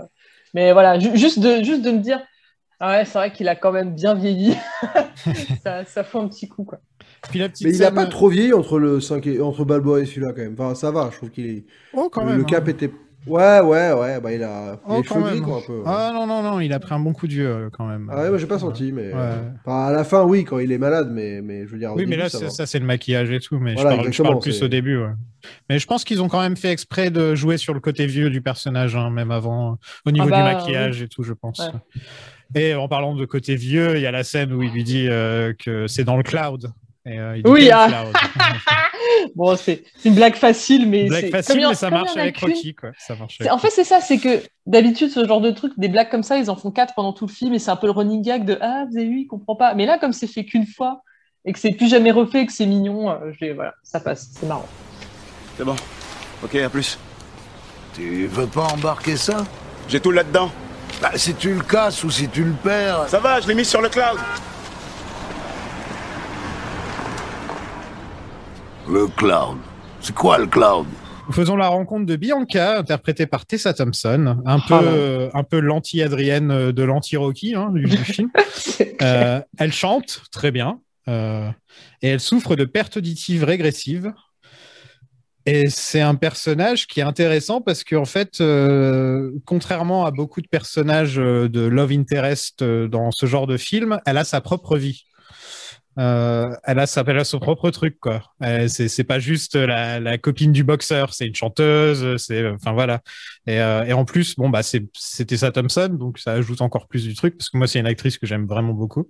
Ah là là. Et- Mais je pense, je me suis, en regardant le film, je me suis demandé si c'était pas l'actrice féminine qui avait la meilleure filmo de la dernière décennie. Elle est top. Hein, et... elle est Ouais, meilleur tout film, il y a Men in Black International, mais Ah euh, oui, ouais, en tout vrai. cas, maintenant, Ouais, elle il y a- commence. il y a- Il n'y a Elle pas tout, mais, commence. mais, Ouais, ouais. mais je veux dire, non, mais dans la dernière décennie, quand il pense, elle est personnage important du MCU qui revient dans plusieurs films. Euh, elle a fait des films comme euh, très marquants comme euh, euh, Sorry to Bother You. Euh, elle a fait, elle a joué dans, dans la série euh, merde. euh, Alors, moi, j'ai connu dans Véronica Mars, donc tu vois, c'est dire. Elle est- Ah ouais. tu parles de Elle n'était White pas dans People, le truc avec. Nathalie Portman aussi? Toi, tu, tu parlais de Dear euh, White si, si. People. euh, Alors, elle, elle était dans le truc avec Natalie Portman, si je dis pas de conneries, euh, Annihilation là. Elle était dans Dear. White People aussi. ouais. Elle ouais. était dans Dear White People. Elle était dans la série que j'essaie de Westworld. Euh, vrai. et elle a mais un nombre de rôles, mais incalculable. Enfin, elle a été euh, hyper influente. cette Elle est partout. C'est comme euh, Lakis Stan- Stanfield qui est absolument partout lui aussi. euh, ces acteurs qui sont vraiment à la mode en ce moment et euh, je, je- faudrait regarder combien de films ils font par an parce que elle, c'est hallucinant. Elle est partout quoi. Ouais, mais tant mieux. Hein. Tant Ouais, mieux. ouais, ouais, ouais, je franchement, l'adore. euh, Franchement, elle est, elle est, elle est vraiment super. euh, Enfin, c'est une super actrice et elle est. euh, Ouais, elle est. Puis, effectivement aussi, elle, est... elle paraît sympa. Enfin, c'est bête, hein, mais. euh, Et du coup, ça, ça, ça, ça aide aussi, quoi. Un truc que j'aime bien euh, et qui me fait penser au premier Rocky, c'est le côté intime entre entre les deux. Les, scènes d'intimité sont, tu ressens vraiment l'intimité du truc quand ils sont allongés sur le sol, etc. Ça me fait penser à Rocky et Adrienne par moment. Et euh, je trouve que Ryan Coogler a bien retrouvé le côté romantique des films Rocky aussi euh, avec ce couple en fait. Ouais. Et d'ailleurs, il a coupé au montage le premier baiser, euh, qui était encore une, scène coupée qu'on a dans le, dans le Blu-ray, qui était un- une jolie scène. C'est dommage qu'il l'ait coupé parce que je trouve que le premier baiser passe un peu. Enfin, il fait pas premier baiser en effet dans le film. Là, c'est donc ce- quand ils sont allongés sur le dos là. Mhm. Sur le canapé. Et euh, alors que dans le dans le film, c'était dans les coulisses, de, enfin dans un escalier d'une salle de concert, un truc comme ça, Mm. parce qu'il allait la revoir à un concert. Et, euh, et il l'embrassait, mais c'était euh, c'est très très bien joué, elle est très bien jouée. Elle ressemble un peu justement au, au baiser du premier Rocky, où là pour le coup c'est les deux qui mettent du temps à se regarder et qui d'un coup décident de s'embrasser. Ouais. Il y a plus ce côté le mec qui la bloque et qui. Ouais, alors par contre, ouais, ça, ça a très très mal vieilli hein, pour avoir donc du coup euh, revu Rocky récemment là. C'est c'est horrible parce qu'elle est. Enfin, du coup, le, le reste du film te fait comprendre qu'en fait, euh, elle l'aime bien, donc tout va bien. mais euh, mais à, à l'instant T où ça se passe, elle, euh, Ah ouais. elle envoie tous les, il y a tous les red flags pour dire qu'elle a pas envie, qu'elle est pas consentante, enfin euh, tout, tout, tout ce que tu veux. Et quand tu la, quand tu vois qu'il insiste et tout, enfin j'étais mal, mais vraiment. Ah, c'est ce qu'on disait, euh, nous je me rappelle, on disait le moment où il plaque la main contre le mur pour l'empêcher de sortir. Là Ouais. tu fais genre oh lolo lolo lolo. Ouais, ouais, mais- Attention. C'est- Horrible. après, Après- Cette scène de nos jours aurait été totalement différente, je pense. Oui, oui, Euh, c'est moment où ça crie 1976, Voilà. ça c'est clair. Voilà, ouais, ouais. Mais je trouve que bon, on avait dit quand même qu'après, euh, quand il enlève les lunettes et tout, c'est très tendre et finalement ça rattrape un tout petit peu le, le côté Il un peu je te bloque la dans un coin. euh, Ouais. ouais, voilà. Mais bon, oui, il y a un côté un peu, un peu, un peu mal vieillissant qui, pour le coup, euh, bah, est très, a pas du tout lieu dans ce film-là et la relation est ultra égali- égale et vraiment, euh, vraiment cool, quoi. Franchement, il y a rien à dire. Elle, elle est peut-être un peu moins passionnée. Enfin, il y a moins ce rapport. Elle est un peu plus, elle, fait un peu plus lambda quotidienne, tu vois. T'as l'impression que, te- que c'est des potes qui se rencontrent, quoi, euh, devant toi. Ah Enfin, ouais, oui et non, parce que tu vois, en plus, la première fois qu'ils se voient, elle l'envoie bien promener aussi. euh, Non, mais je veux enfin, pas dire que ce soit des potes eux. Je veux dire, t'as l'impression que c'est un couple de Ah, potes que tu connais. D'accord, ouais, ok. Très, très, euh, Ah bah ouais, mais en fait, des histoires comme ça, c'est, c'est, j'en, connais, Ouais. elles existent et, et c'est plutôt bien fait, quoi. Je vois, ouais. Et, euh, et donc, ouais, elle, elle, elle devient sourde. C'est un peu ça son, son arc. Ça, ça revient beaucoup plus dans, la suite. hein. Oui, non, ouais. Euh, Dans deux après. Ouais, voilà. Et, et c'est très intéressant ce côté. euh, Il y aurait pu y avoir un film sur elle, en fait. Mm, mm. Tu vois, sur une chanteuse qui perd l'audition, il y a moyen de faire un super bon film. Tu vois, Je crois qu'il y a un film avec Chris Ahmed euh, qui, est, sur- qui, qui est nominé aux Oscars qui parle de ça. hein. Ah ouais, ok. Bon, bah Un voilà. batteur, euh, un batteur sourd. Ouais, donc tu vois, il y a, y a l'idée dans son personnage, quoi. Tu vois, c'est pas juste, euh, juste un love interest lambda. Oui, non, mais c'est pas juste la voisine qu'il a essayé de pécho, quoi. Voilà, ouais. Et, et l'univers, enfin son univers musical est, est ultra euh, travaillé dans le film en plus. Enfin, tu le vois pas énormément, mais quand tu le vois, c'est crédible. Hein. Tu, tu te dis pas, ah oui, euh, ils ont créé à l'arrache un perso de chanteuse, quoi. Tu vois, Bah, elle a écrit les trois chansons avec, euh, avec le compositeur du film, justement. Quelle femme. Parce qu'elle, apparemment, elle produit aussi de la musique de son côté. Euh,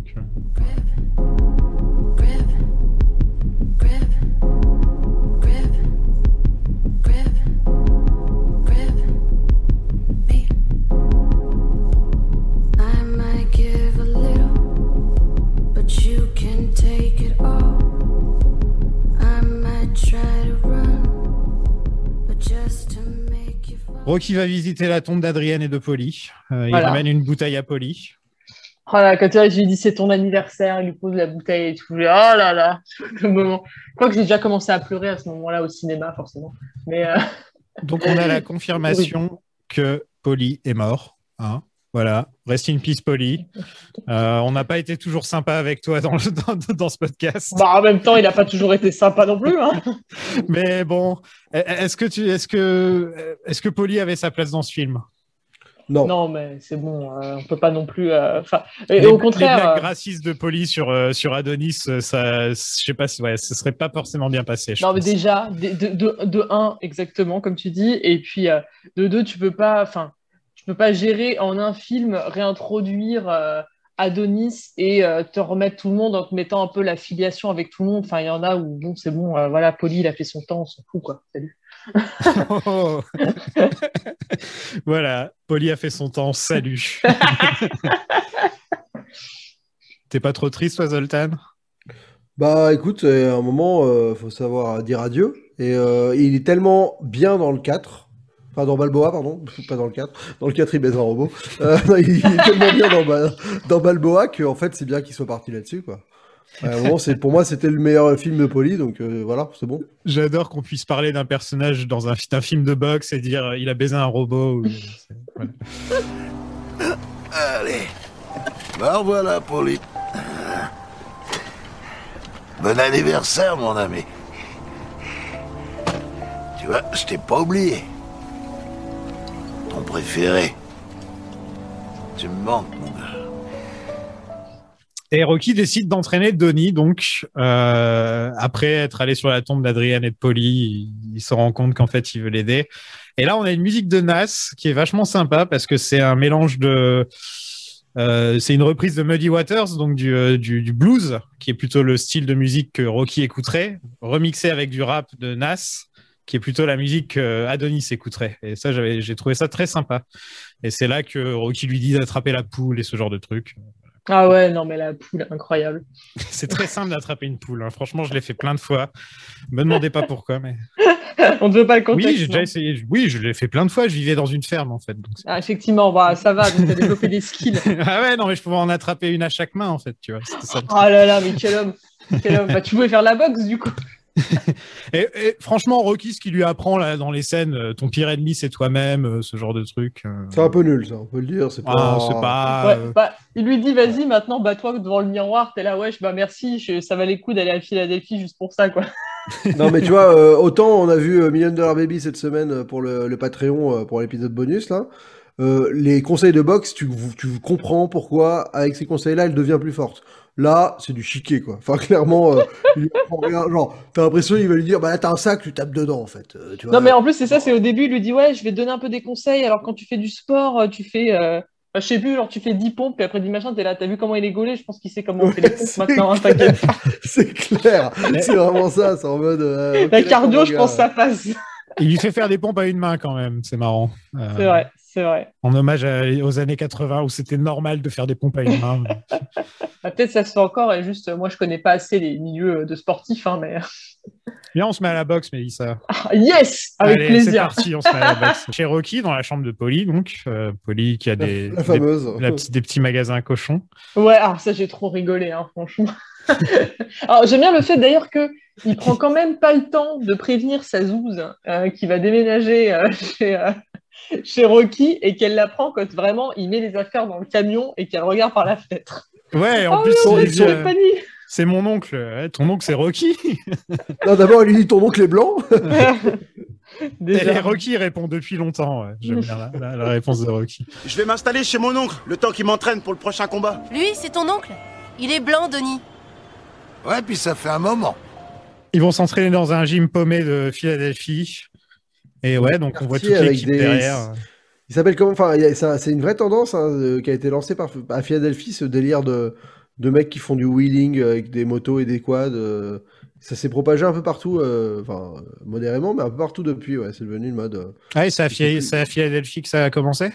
Je crois, ouais, ouais, j'avais j'avais entendu ça dans un podcast il y a pas si longtemps. Ouais, c'est cool qu'ils mettent des trucs comme ça de la ville. Parce que voilà, quand on regarde Rocky, on a l'impression que Philadelphie, c'est très blanc. Alors que c'est pas le cas. Et là, euh, là, t'as quand même la, vraie version de Philadelphie en fait dans ce film. Bah, tu vois qu'il change de quartier, il court quand même derrière la camionnette un bon moment hein, avant d'aller à l'autre voilà. à l'autre club. Tu vois. Ouais, par contre, il lui fait bien courir dans le gazoil. euh, Enfin, je veux dire, entre Oui, courir en- derrière la camionnette ou entouré de bécanes qui font, qui font des roues là, tu vois, si tu veux respirer du CO2, c'est hmm, parfait. Le pauvre, ouais, non mais c'est clair, c'est comme s'il avait fumé tes 20 poumons. paquets de clopes en même temps, tu sais. C'est clair, le pire truc, faire jogging derrière ma camionnette pourrie, vas-y. vas-y, entraîne-toi. Mais, mais, mais là, il apprend vraiment à boxer, je trouve, parce qu'il avait aucune technique. Et là, il, Bah là, il a des gars qui lui, qui lui donnent des vrais conseils, quoi. Voilà. Oui. Il y a deux- il y a Les scènes où Michael. B. Jordan il tape dans les pads là, euh, les scènes qui durent super longtemps, elles sont impressionnantes. Hein. C'est, euh, tu te dis, c'est, c'est, c'est de la chorégraphie de ouf qu'ils font en fait. Bah ouais, moi c'est moi c'est le mec euh, sur qui il tape qui m'impressionne, la vitesse d'exécution Ouais. du gars, Ouais. euh, qui est un vieux, un vieux monsieur et tout. Et Ouais, lui, c'est un vrai, euh, c'est un vrai, enfin, c'est, son truc quoi. C'est vraiment son Ah truc. bah ouais. Là, là, pour le coup, tu peux pas faire ça si t'es pas un vrai, un vrai entraîneur de boxe. Quoi. Et là, on a one step at a time, one punch at a time, one round at a time. C'est Rocky qui, qui, qui donne. c'est- c'est- ça vient plus tard, hein, les bonnes leçons de Rocky. hein. Au début, c'est pas trop ça. Ouais, c'était timide au début. Mais ça, c'est un peu le, c'est un peu le, euh, t'as pas mal euh, de, de ce film-là, Ouais, hein, c'est One Step at a Time. euh, tout Où ça, faut, faut tenir la distance. ouais. Ouais, c'est un peu ça. Un pas à la fois, un coup à la fois, un round à la fois, un pas à la fois, un coup à la fois, un round à la fois, demi-tour. Le Tchétchène apprend que Donnie est un Creed. Non, il, il lui pro- il propose un combat d'abord. Ouais, il apprend au dernier moment. il apprend avant le combat. Ouais. Et euh, Denis, avant, ouais. Denis est tellement stressé qu'il doit aller, euh, qu'il doit aller aux toilettes. Un- J'aime bien, ce- j'aime bien ces petits moments-là où tu vois. Oui, non, vraiment, genre, détache mes gants, détache mes Ouais, gants. détache mes gants, ouais. Et là, on a le plan séquence.net. Euh, Ouais. Celui-là, il, a- il est marquant. ouais. il est pas dégueu, hein. Non. Ah bah non, hein, qu'on- un- il, il le met KO au bout du deuxième round, mais euh, très bien fait. hein. Moi qui suis euh, un mec qui aime bien décomposer les plans séquences pour voir où est-ce qu'ils arrivent à faire des coupes numériques et tout ça, là j'en ai vu vraiment deux, trois euh, évidentes, mais il doit y en avoir euh, une dizaine que j'ai pas vu quoi. Donc franchement, euh, un grand, grand, euh, un grand, grand morceau de, de- de chorégraphie. hein, franchement. C'est Ils- très, très ambitieux de faire ça. hein. Ils l'ont fait en 13 prises. Et apparemment, c'est la 11e qui était Ah ouais, la bonne. seulement? Ah ouais. Ah non, mais pour le coup, il y a, il y a plusieurs plans à accorder. hein. Enfin, ça, c'est, je vous dis, c'est pas, c'est pas un plan séquence. Hein. C'est, c'est 8 ou 9 plans euh, collés ensemble euh, numériquement. Ouais, dès qu'on passe derrière le dos de quelqu'un, ça change de plan, quoi. C'est un truc le Ouais, genre. ouais, euh, voilà, il y a des trucs un peu, voilà, des panneaux un peu rapides, des trucs comme ça, mais euh, il y en a pas tant que ça, ou en tout cas, j'en ai vraiment pas vu beaucoup. Donc c'est pour ça que je suis assez troublé, parce que j'en ai repéré 3, et d'habitude, j'aurais pensé qu'il y en aurait beaucoup plus, parce que c'est un travail de chorégraphie. Euh, et surtout de réussir à maquiller les mecs en temps réel, enfin de, Ouais, là, les impacts. Il s'ouvre, euh, il, s'ouvre l'arcade et on le voit saigner en direct et tout euh, pendant le combat. Ça, c'est super impressionnant, quoi. Ah non, franchement, bah là, là-dessus, voilà, là-dessus, c'est sûr que c'est, t'es content de voir quelqu'un d'autre que, que, que, que Sylvester Stallone prendre la caméra dans un film comme ça, et surtout quelqu'un d'une nouvelle génération qui apporte bah, des nouveaux outils, la caméra numérique, même le, le- on va dire de la caméra, euh, enfin, le mouvement de manière très fluide, qui est quelque chose qui s'est démocratisé euh, ah bah, grâce à Rocky, hein, avec l'invention du Steadicam, mais qui maintenant est devenu très courant, mais, mais des gens qui arrivent à, à avoir une narration euh, basée là-dessus. Euh, c'est vraiment les, les jeunes réalisateurs de, de cette génération. Bon, Spielberg est très bon, hein, je veux dire, c'est le maître à tout. C'est le mec qui est vraiment peut-être le, le plus connu pour ces plans-là. Mais il y a plein de réalisateurs, par exemple, tu prends les deux mecs qui ont peut-être émergé ces dernières années, qui sont euh, bah, Ryan Coogler et Damien Chazelle, ils ont cette capacité à te, à te créer des plans virtuoses comme ça, qui se baladent et qui racontent quelque chose, sont pas que du tape à l'œil, et franchement, euh, rien que pour ça, le film, il est, il est mémorable et, et il restera dans l'histoire. Ouais, c'est euh, c'est le plus beau combat de tous les Rocky. Ouais, ouais, j'attends de revoir le combat de fin de Rocky 2 parce que je l'avais bien, vraiment beaucoup aimé. De Creed 2, pardon. Creed 2, ouais. J'avais, adoré ce combat, mais il- pas du tout dans le même, euh, dans la même énergie. Je veux dire, là, en termes de mise en scène, c'est le, plus, c'est le, c'est le mieux fait. Il n'y a pas photo. C'est le parti pris, il est parfaitement, il est, il est, il est très fort et de l'avoir tenu jusqu'au bout, c'est, un vrai challenge réussi, quoi. Donc, euh, bravo. Ouais, là même, je, je m'attends, euh, je faudrait que je remate euh, Creed 2. Je me rappelle juste que euh, vraiment pendant la, ma séance au ciné, le, le dernier combat de Creed 2, des gens se sont levés et ont hurlé tellement ils étaient, ils étaient à Ah, donf. C'était moi, euh, Gaumont Opéra, si jamais, euh, c'était moi. Euh, moi, c'était LK2 euh, bibliothèque, tu vois. euh, Ah, bah, dommage, mais, mais voilà, en tout cas, c'était, moi je me suis levé, ouais, Mais ouais, ou, ou Alf, je sais même plus. Bon, bref, mais un des deux, mais les gens, mais étaient, mais. Enfin, tout, enfin, vraiment, tout le monde a hurlé. Enfin, j'avais la, la seule fois où j'ai vu ça et où les gens ont hurlé vraiment comme un seul homme, comme des dingues, c'était Avengers. Mais là, vraiment, pour Creed 2, je m'y attendais pas. Mais moi non plus, hein. c'est vrai que pour Creed 2, je m'attendais pas du tout à avoir des séances électriques. Et, euh, et en plus, il y avait eu des vidéos qu'on tournait après dans plein de salles en France. Oui, sur Twitter, on avait vu devant, aussi. ouais. d'être devant un match de foot, quoi. Et Mm. pour Creed, je m'attendais pas, donc je pensais pas que Creed avait marqué à ce point, que le Creed 2 allait euh, réussir à, à, à provo- pro- provoquer ça chez les gens, parce qu'en effet, il n'y a pas ce côté où j'ai l'impression que Creed est rentré encore dans le dans la pop culture, tu vois, dans les dans, ah, co- comme euh, enfin comme Avengers, en effet, Avengers, Mm. au moment où, euh, où Captain America attrape le marteau, la salle, moi, ça a été euh, n'importe nawak, quoi. Mais Creed 2, ça a été quasi pareil, euh, je m'y attendais pas du tout. Regarde-moi. J'aime bien ce que t'es en train de faire là, c'est bien. T'es un peu tendu. Faut que tu te calmes, d'accord? Maintenant, voilà ce que tu vas faire. Je veux que tu caches ta gauche sous son radar. Après, tu places un bon petit crochet. Dès que tu vois une ouverture, tu vises le menton et tu cognes. Sans problème, il tombe. Soigneur dehors Ton père, c'est ce qu'il m'a fait. Ça a marché. Protège Et Rocky lui dit exactement quoi faire là, donc il est utile. Ah oui, c'est vrai, Là, il, exactement. là, il est utile, hein, faut le dire quand même. Ouais. Et donc ils vont faire la fête, euh, ils vont faire comme euh, bah, ce que Mélissa et moi on ferait en temps normal, euh, c'est-à-dire ils vont dormir devant Skyfall. J'avais complètement oublié que c'était Skyfall qui regardait. Et quand j'ai revu la scène, j'ai vraiment bugué. j'étais là. Non, mais pour... On a fait Skyfall ensemble hein, pour Bond's Planning, ouais, on Ouais, l'a fait ensemble. Je crois que vous avez, vous avez fait tous les, tous les Craig ensemble. Sauf euh, Quantum of Euh, Solace. oui, sauf Quantum. Ouais, Solace, sauf ouais. Quantum. ouais. Mais, euh, Ah, On t'a épargné Quantum of Solace. euh. C'est le meilleur bond de, C'est sur. Skyfall, donc euh, voilà. Ah, j'ai eu peur, je crois que dire Quantum of Soleil. Je... Ah non, non, j'ai un peu de, j'ai j'ai un peu de goût quand même. pas, beaucoup, hein, qu'on vient de se, dire, mais j'ai trop rigolé. Non, franchement, j'ai- je, je me suis euh, vraiment beaucoup reconnue sur cette scène sur le canapé. C'est c'est moi, 9 fois sur 10 quand je regarde un film le soir. Donc, euh. Et encore, j'ai pas fait de match de boxe avant. La vérité est dévoilée, tout le monde sait que c'est le fils d'Apollo Creed. J'aime bien quand même que Apollo soit considéré comme le meilleur boxeur de tous les temps, alors que c'est quand même un film Rocky. Euh, Oui, c'est- c'est c'est dit, euh, enfin, c'est c'est dit de manière naturelle, quoi. Tu vois, il y a Ouais. même pas d'histoire de rivalité ou de machin. C'est genre, bah non, bah, c'était lui, il prend barre, quoi. Mais je pense que c'est parce qu'il est mort sur le ring. Ouais, oui, ça rajoute au côté euh, icône. Voilà, euh. t'es forcément, euh, tu, tu deviens forcément le plus grand boxeur de tous les temps si tu meurs sur le ring et qu'en plus tu étais Non, très bon. aussi, quoi. euh, en plus, et aussi, aussi le truc dont on se rend pas compte, mais c'est que nous, on n'a jamais vu euh, sa montée. Non, c'est vrai. Rocky quand il était déjà le meilleur boxeur de tous les temps. Ah, c'est ça, En fait, du coup. Euh, Ouais.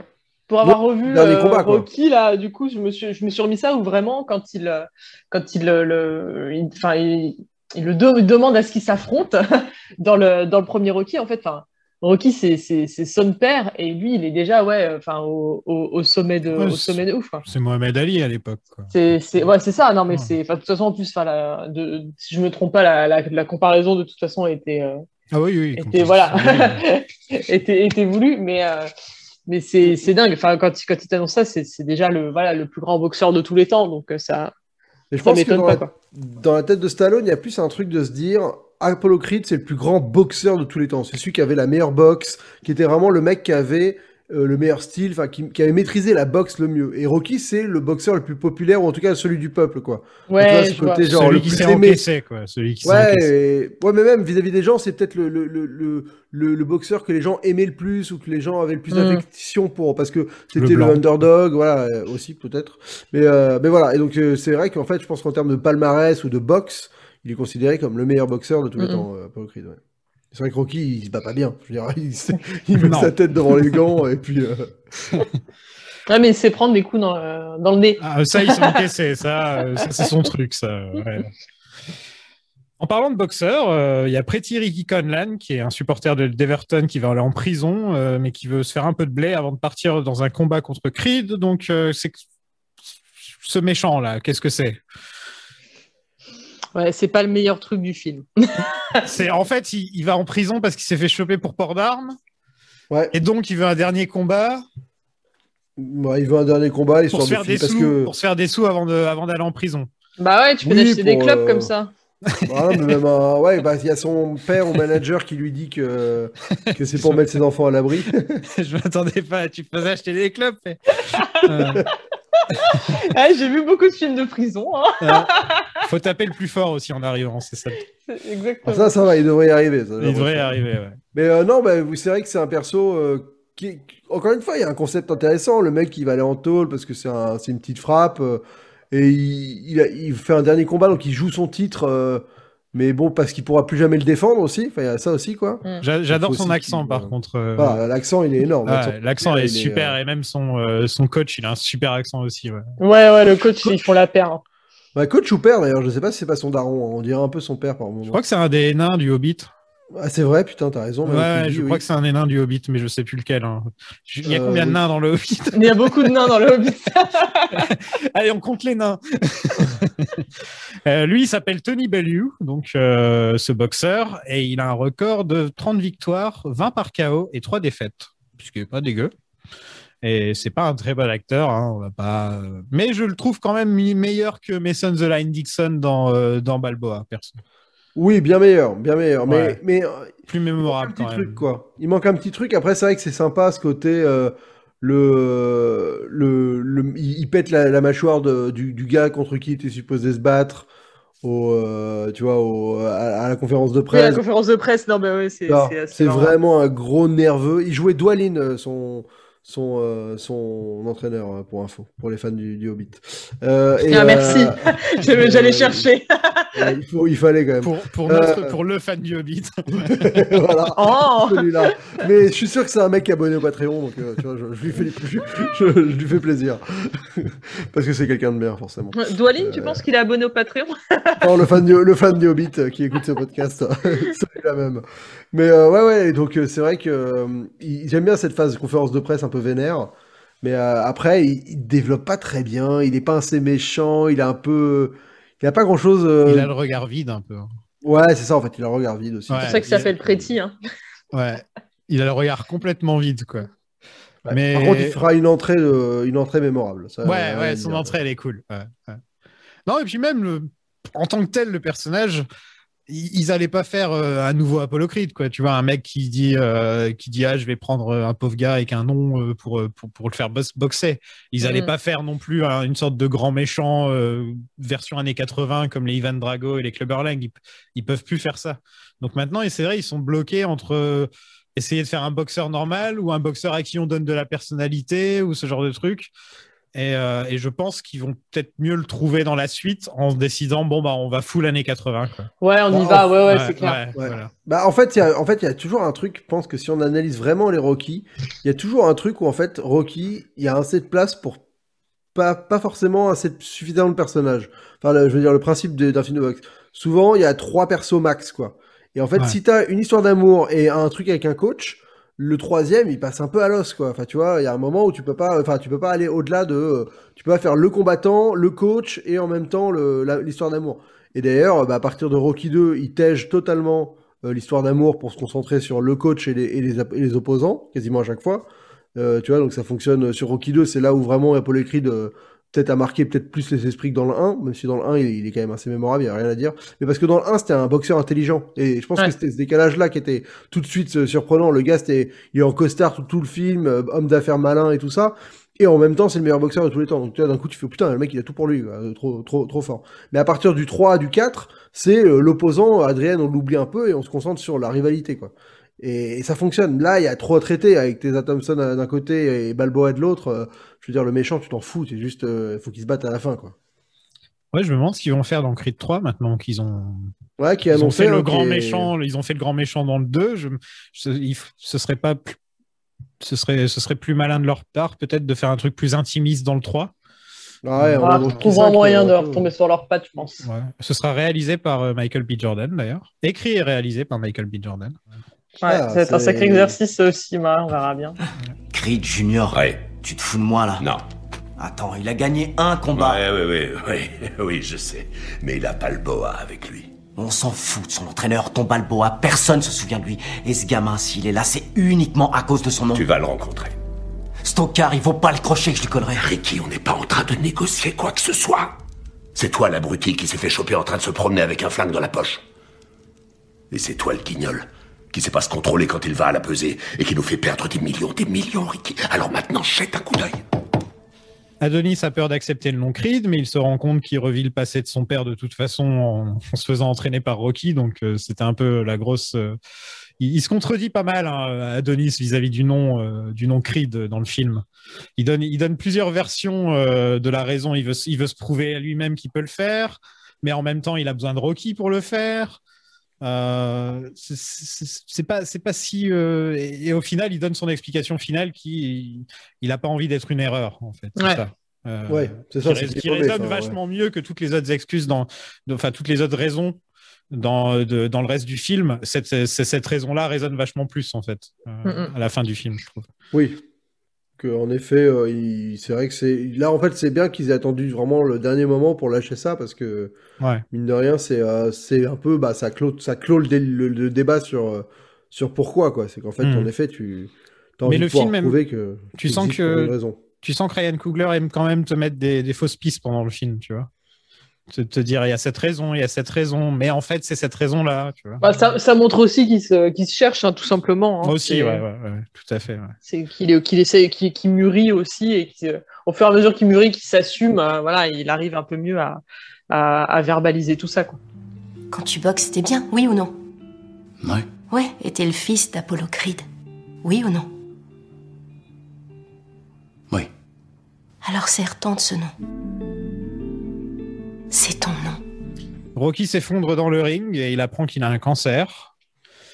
Euh, voilà, on y est, ça y est. On est. euh, on- Je me rappelle quand j'ai vu le film au cinéma, je me suis dit, ça y est, ils vont tuer Rocky. Quoi. Enfin, Ouais, c'est- ah oui, ah, moi j'ai vu ça, j'ai genre- fait mes Ah ok, obligé, Rocky, obligé, il, canne, euh, il canne à la fin, quoi. Vraiment, euh, c'était mais. Est-ce Ah. qu'il est-ce qu'il aurait dû mourir? Je sais pas, mais en tout cas, je trouve que émotionnellement, il y a un truc qui est pas abouti. Ah. Bah, parce que toi, tu t'attends à ce qu'il meure et du coup, il meurt pas, donc euh, t'es t'es frustré, c'est ça? En fait, le but, c'est je sais qu'il se pas. batte, c'est qu'il continue à se battre. Ouais, non, ça je comprends. Le, le- je trouve que ça fonctionne euh, sur le film de ce qu'il veut raconter, mais en fait, avec ce qui se passe dans le film, euh, je veux dire, la, la scène de fin, normalement, ça devrait être. euh, Enfin, tu devrais, plus- tu devrais être euh, en larmes, quoi. Enfin, tu vois, à un moment, euh, Rocky qui a vaincu le cancer, qui remonte les marches et tout, tu, enfin, tu vois. Ouais. Euh, Et en fait, je trouve que tu y es plus, quoi. Enfin, t'es pas sur ça à ce moment-là parce que c'est un peu condensé très rapidement, en fait, son combat contre le Ouais, cancer. Il y a c'est plus ça, ouais, c'est ça. C'était expédié, quoi. Donc, euh, c'est bon, c'est le cancer Hollywood euh, où tu les Ouais, vois, vomir, tu ça, le vois ça- un petit peu et se faire une perfusion et tu dis c'est c'est le cancer pour eux. Ils ont une vision du cancer qui est super aseptisée à Hollywood et Non, qui mais c'est ça, très c'est vite euh, torché. pas. Ouais, on le voit pas. En fait, comme on, on le perçoit pas si, si malade et diminué que ça, tu vois. Donc, euh, t'as mo- t'as moins le côté. Ça, ça te fait mal au cœur quand il y a le diagnostic, mais comme effectivement, euh, le reste du film ne, ne, ne se concentre pas euh, à 100% dessus, bah, une fois qu'il va mieux, euh, bah, voilà, c'est tout. C'est, il va mieux et puis il monte les marches. Je me suis dit, il va canner en montant les marches, hein, parce que le pauvre. Non, mais le, le gars, il est, il est malade et lui, il dit bah, Allez, encore une marche, encore une marche. J'étais là, wesh, bah non, bah le pousse pas, laisse-le prendre son temps, s'il te plaît, quoi. il est malade, s'il te plaît. Calme-toi. Mais bon.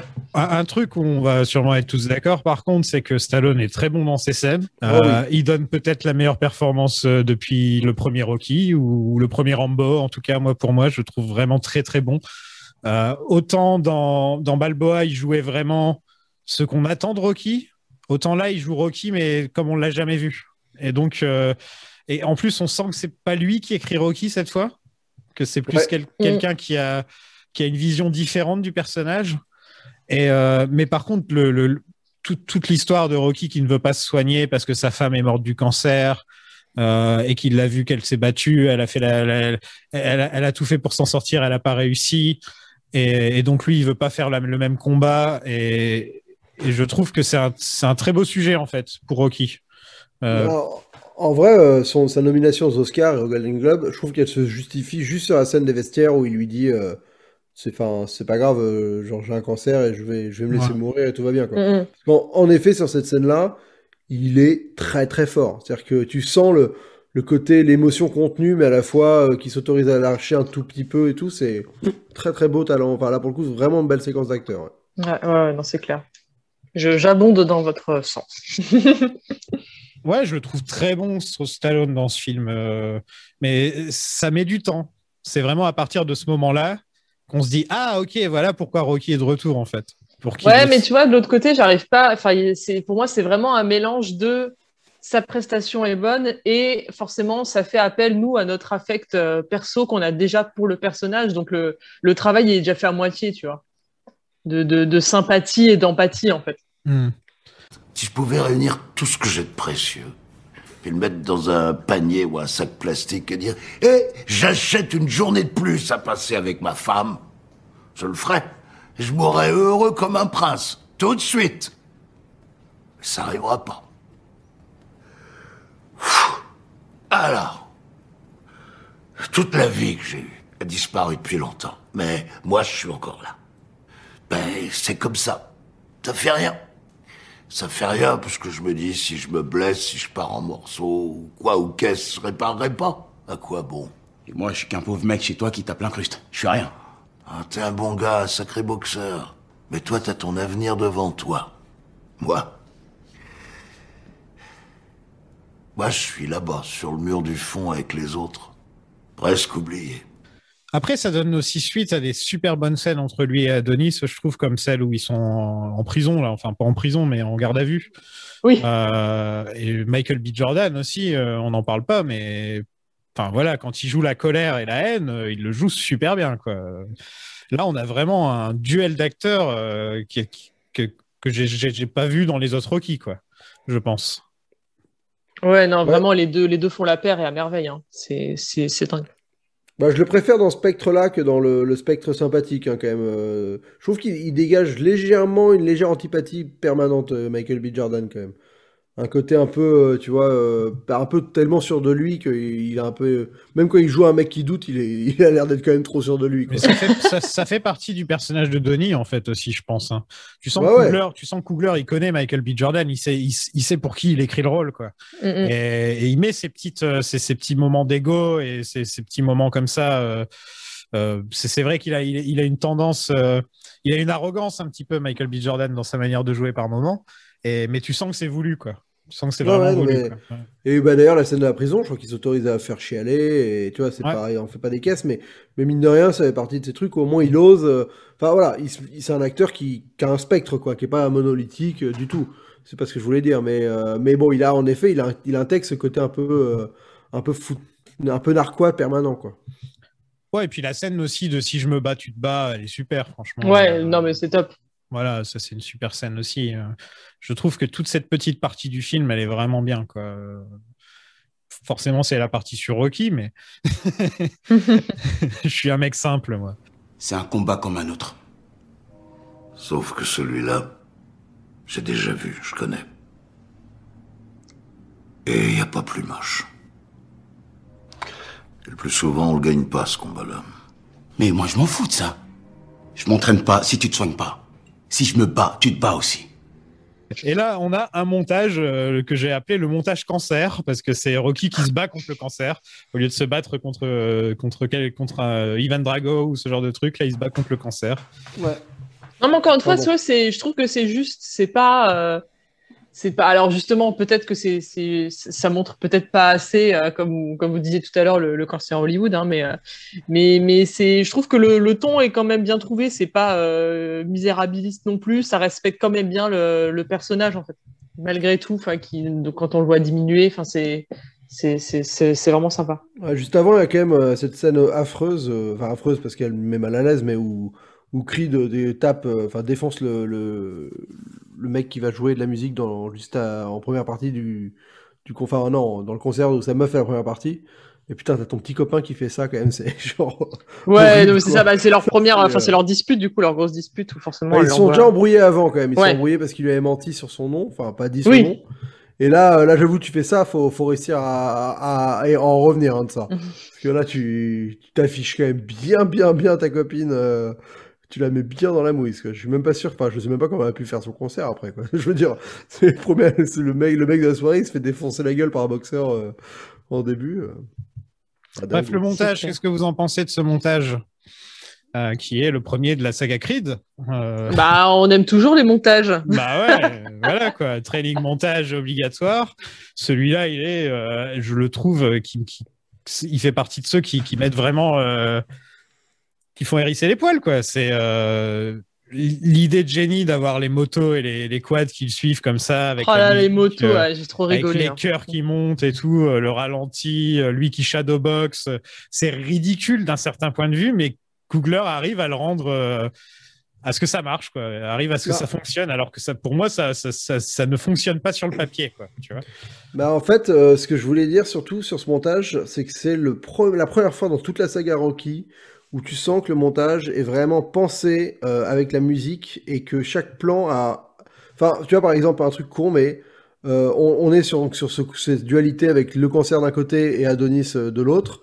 Et au moment où on va vraiment se concentrer sur Adonis, d'un coup, pouf, il y a, y je, vais dire le rap qui commence, mais on va dire, euh, je sais pas si c'est du rap, mais en tout cas, il y a une musique avec des paroles qui commence, qui est un peu plus hip-hop, et qui va commencer à se mélanger doucement avec, avec le. enfin, Il y a un silence, il se met à courir, instant de liberté, et là, après, t'as le Let's Go qui balance, et t'as toute la musique de, de- qui se mélange un peu avec le thème de Rocky euh, bah, mythique, de Bill Conti.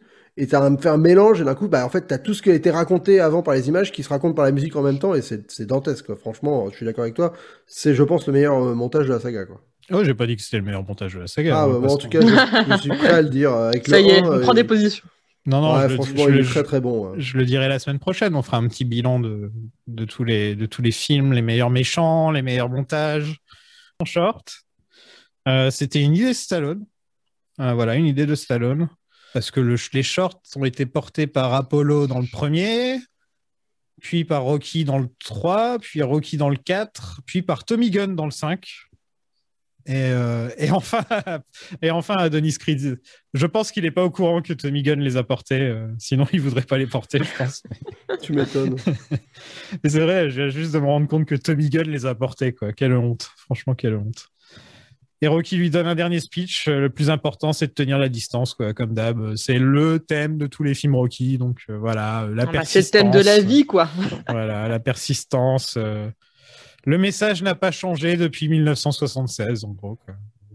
Bah non, bah c'est ça. C'est surtout en ces, en ces temps difficiles, tu sais, Sofiane, il faut tenir la distance. C'est vrai, c'est vrai. C'est euh, le motto actuel. Tenons la distance. Non, mais c'est c'est un beau, euh, c'est un beau conseil. Enfin, c'est forcément, c'est tellement intemporel que ça, ça marche comme tout. le Sur, euh, sur le ring avec Tupac, Hail Mary, Come with me. Enfin, pas littéralement, hein, mais. euh, Non, en il arrive pas avec le- avec le- l'hologramme de Tupac. Mais Ricky Conlan, il fait mieux puisque lui, il a un cracheur de feu. C'est quand même plutôt classe. Quoi. Et, euh, et c'est l'heure du combat. Mais là, en termes de mise en scène, les deux entrées, euh, franchement, c'est quand même une leçon. hein, entre celle de Creed où tu les suis des vestiaires jusqu'à jusqu'au ring en plan où tu les suis dans le dos. Encore une fois, on a cette volonté d'immersion où, franchement, j'adore ce plan-là. Il est très très beau. Et alors, l'entrée de son ennemi là, euh, pareil, un ralenti, euh, clair-obscur avec après la fumée, euh, le cracheur de feu. Enfin, c'est pour le coup, c'est dantesque d'un côté et de l'autre de deux manières totalement différentes. Et ça gère, hein, franchement. Euh, Je trouve qu'il fait encore une meilleure rentrée sur scène quand il débarque avec sa meuf qui chante dans Creed 2. J'avoue. Dans Creed 2, quand tu te pointes avec ta meuf chanteuse qui est là et tout, ouais, non, ça c'est la classe. et c'est dans le stade d'Everton. euh, apparemment, ils ont tourné ça dans, pendant un vrai match ou un truc comme ça, hein, si j'ai cru comprendre. ouais. euh, possible. Ah. Non, non, je, euh, je dire. Ouais, je sais qu'ils ont tourné dans le stade d'Everton, mais ils ont tourné. euh, en fait, la, la je pense que la séquence qui tourne dans le stade d'Everton, c'est l'espèce de présentation du boxeur au début, là. Parce que c'est dans le vrai Ah, stade ok, de ouais. foot, quoi. Mais je suis pas sûr que ce soit le stade d'Everton. Je pense que ça, c'est en effet une salle de boxe ou une salle d'arène. Enfin, pas l'Omnisport, quoi, le fameux. Et là, c'est filmé comme à la télé, donc un peu comme euh, le combat de Rocky Balboa, en fait. Et je trouve personnellement que c'est un super bon combat, encore une fois. Là. On, est, on est encore dans le, dans le très bon combat, je trouve. Euh, La manière dont c'est filmé, euh, les rebondissements. Euh, Ricky Conlan, il, a un très bon body language sur le, sur le ring, je trouve. La manière dont il se fout de la gueule de Creed, etc. Le fait qu'Adonis se prenne une raclée au début, euh, on se dit il va jamais s'en sortir. euh, Non, mais c'est ça. Et encore une fois, c'est des, combats qui sont super longs, quoi. Donc, euh, c'est, ils arrivent vraiment bien à retranscrire vraiment cette espèce de côté euh, pénible et usant euh, du, combat où vraiment, enfin, ils en, ils en peuvent plus. Et même, enfin, même toi, tu vois les, tu vois les rounds défiler et tu te demandes euh, vraiment euh, quand est-ce que ça va se terminer et comment, quoi. Ouais, et en plus, c'est vrai que ça, je trouve que l'adversaire, il se bat bien parce que c'est pas un. il fait pas de coups bas, et juste, c'est un, bad boys qui boxe bien, et, et ça fait un combat qui est quand même très très tendu. hein. Franchement, ils se prennent des nions dans la gueule. Là, c'est, ça fait du bien de voir un vrai combat de boxe où les mecs on leur garde, se prennent des coups parce qu'ils font des, erreurs. Enfin, tu vois, c'est euh, après quand même six films Rocky où les combats c'était pas non plus la teuf. Euh, là, ces films, ce film-là, il met une, leçon, une leçon de boxe à tous les Rocky, quoi. Y a pas à dire. Ouais, il y a ce petit plan aussi avec la lumière qui se tamise euh, et qu'il reste plus que eux deux euh, sur le spotlight. Encore une fois, un côté Raging Bull dans le combat, je trouve, euh, dans la manière où c'est filmé. Et, euh, et il tombe. Là, il se prend une vraie droite d'ailleurs, Michael B. Jordan, euh, dans la scène où il tombe. euh, Bah voilà, petit chat, le il, s'en est pris une vraie. Vous pouvez voir les scènes. euh, Ça a été filmé par Stallone d'ailleurs. Et là, il voit Apollo. On voit un petit flash d'Apollo. Et là, il se relève comme ça. Et, et là, qu'est-ce qu'il y a là à ce moment-là? Déjà, la scène est super cool.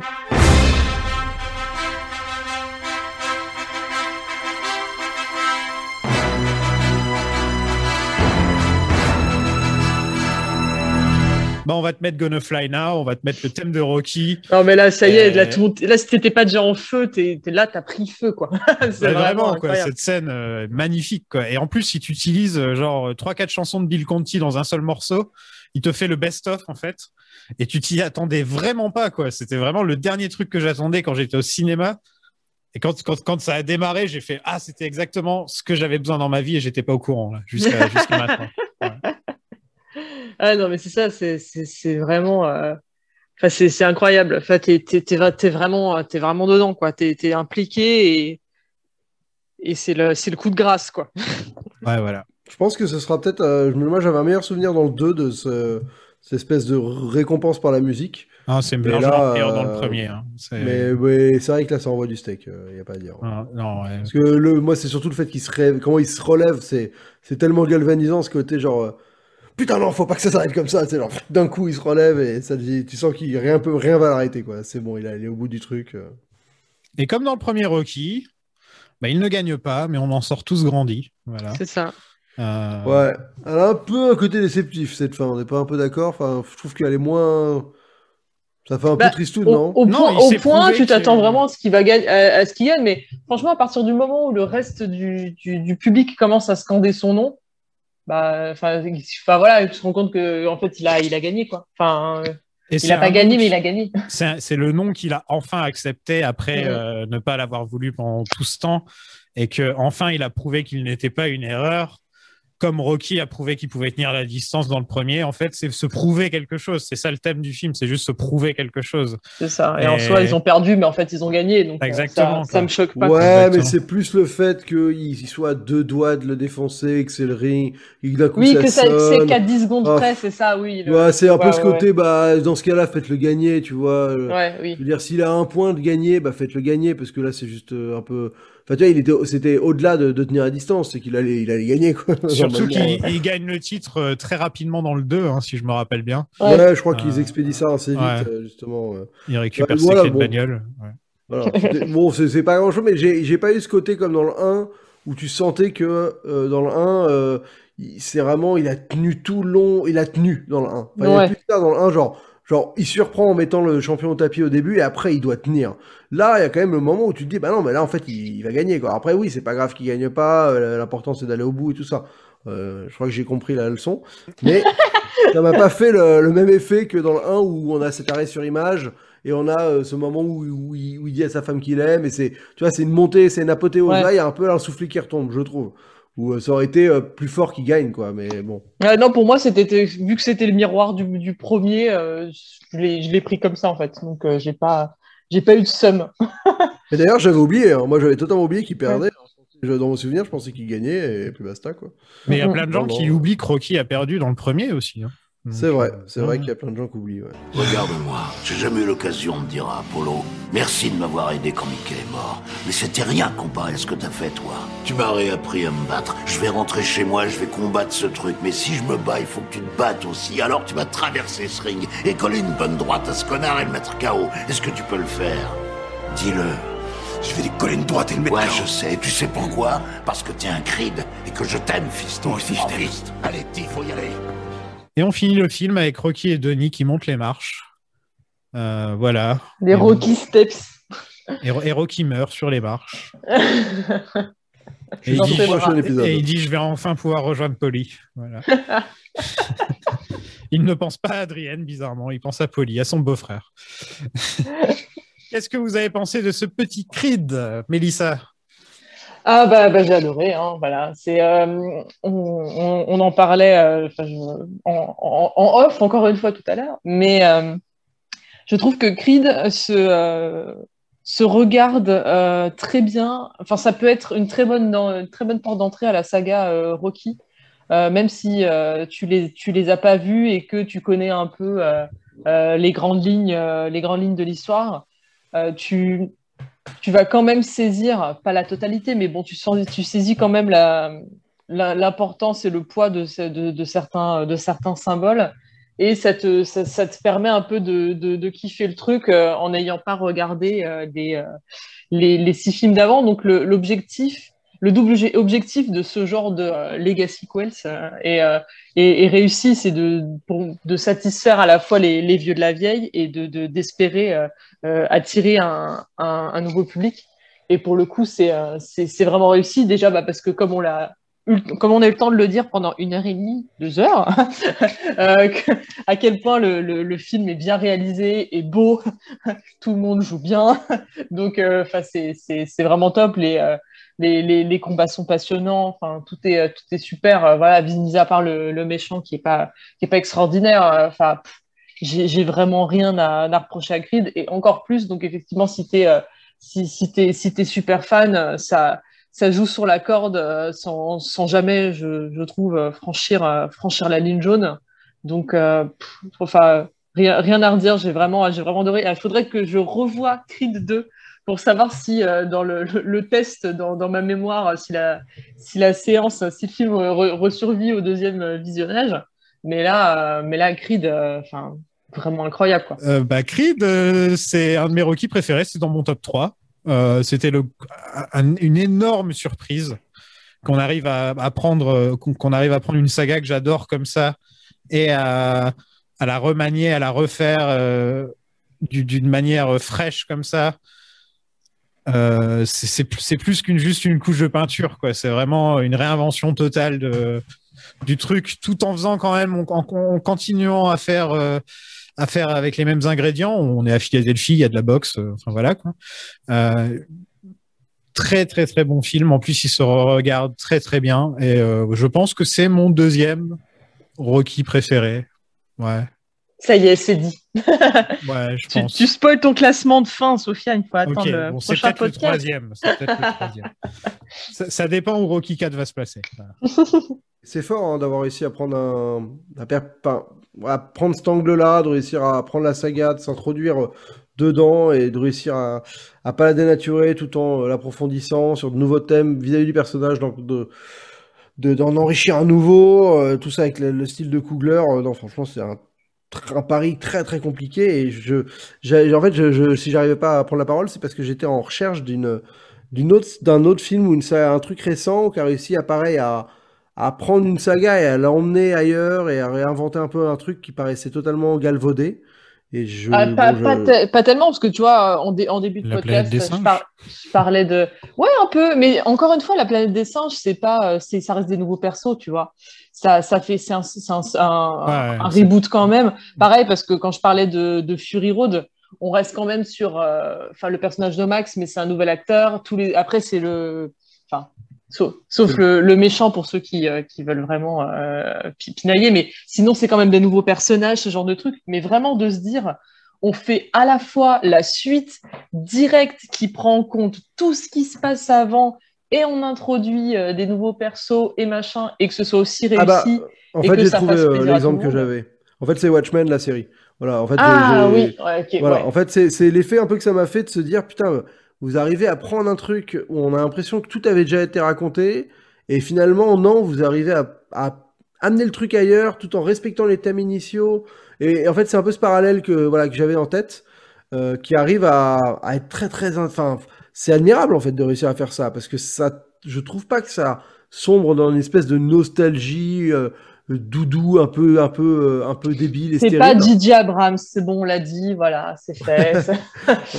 Et, et donc c'est fort. Après, émotionnellement, je j'arrive pas à être autant euh, euh, touché nécessairement par ce qui se passe. Euh, je pense que le perso a pas un conflit intérieur, même même si ça pourrait me concerner. euh, tu vois, je, je je trouve que ça, il y a une dimension un peu moins universelle, un peu moins peut-être euh, ouais. Je trouve que les Rocky, hein, il y a, ce que je trouve assez fort, c'est que c'est très archétypal. Et là, il y a peut-être un côté un peu moins archétypal qui me parle un tout petit peu moins que dans euh, bah, Rocky 1, par exemple. Voilà. Donc c'est Mm. c'est euh, ça ça me c'est moins pur, mais, en- mais après c'est tellement un beau film et la mise en scène est tellement incroyable que que c'est un film que, qui, qui se revoit. Mais alors euh, finger in the nose. Il y a des gens qui aiment pas les. Creed. hein.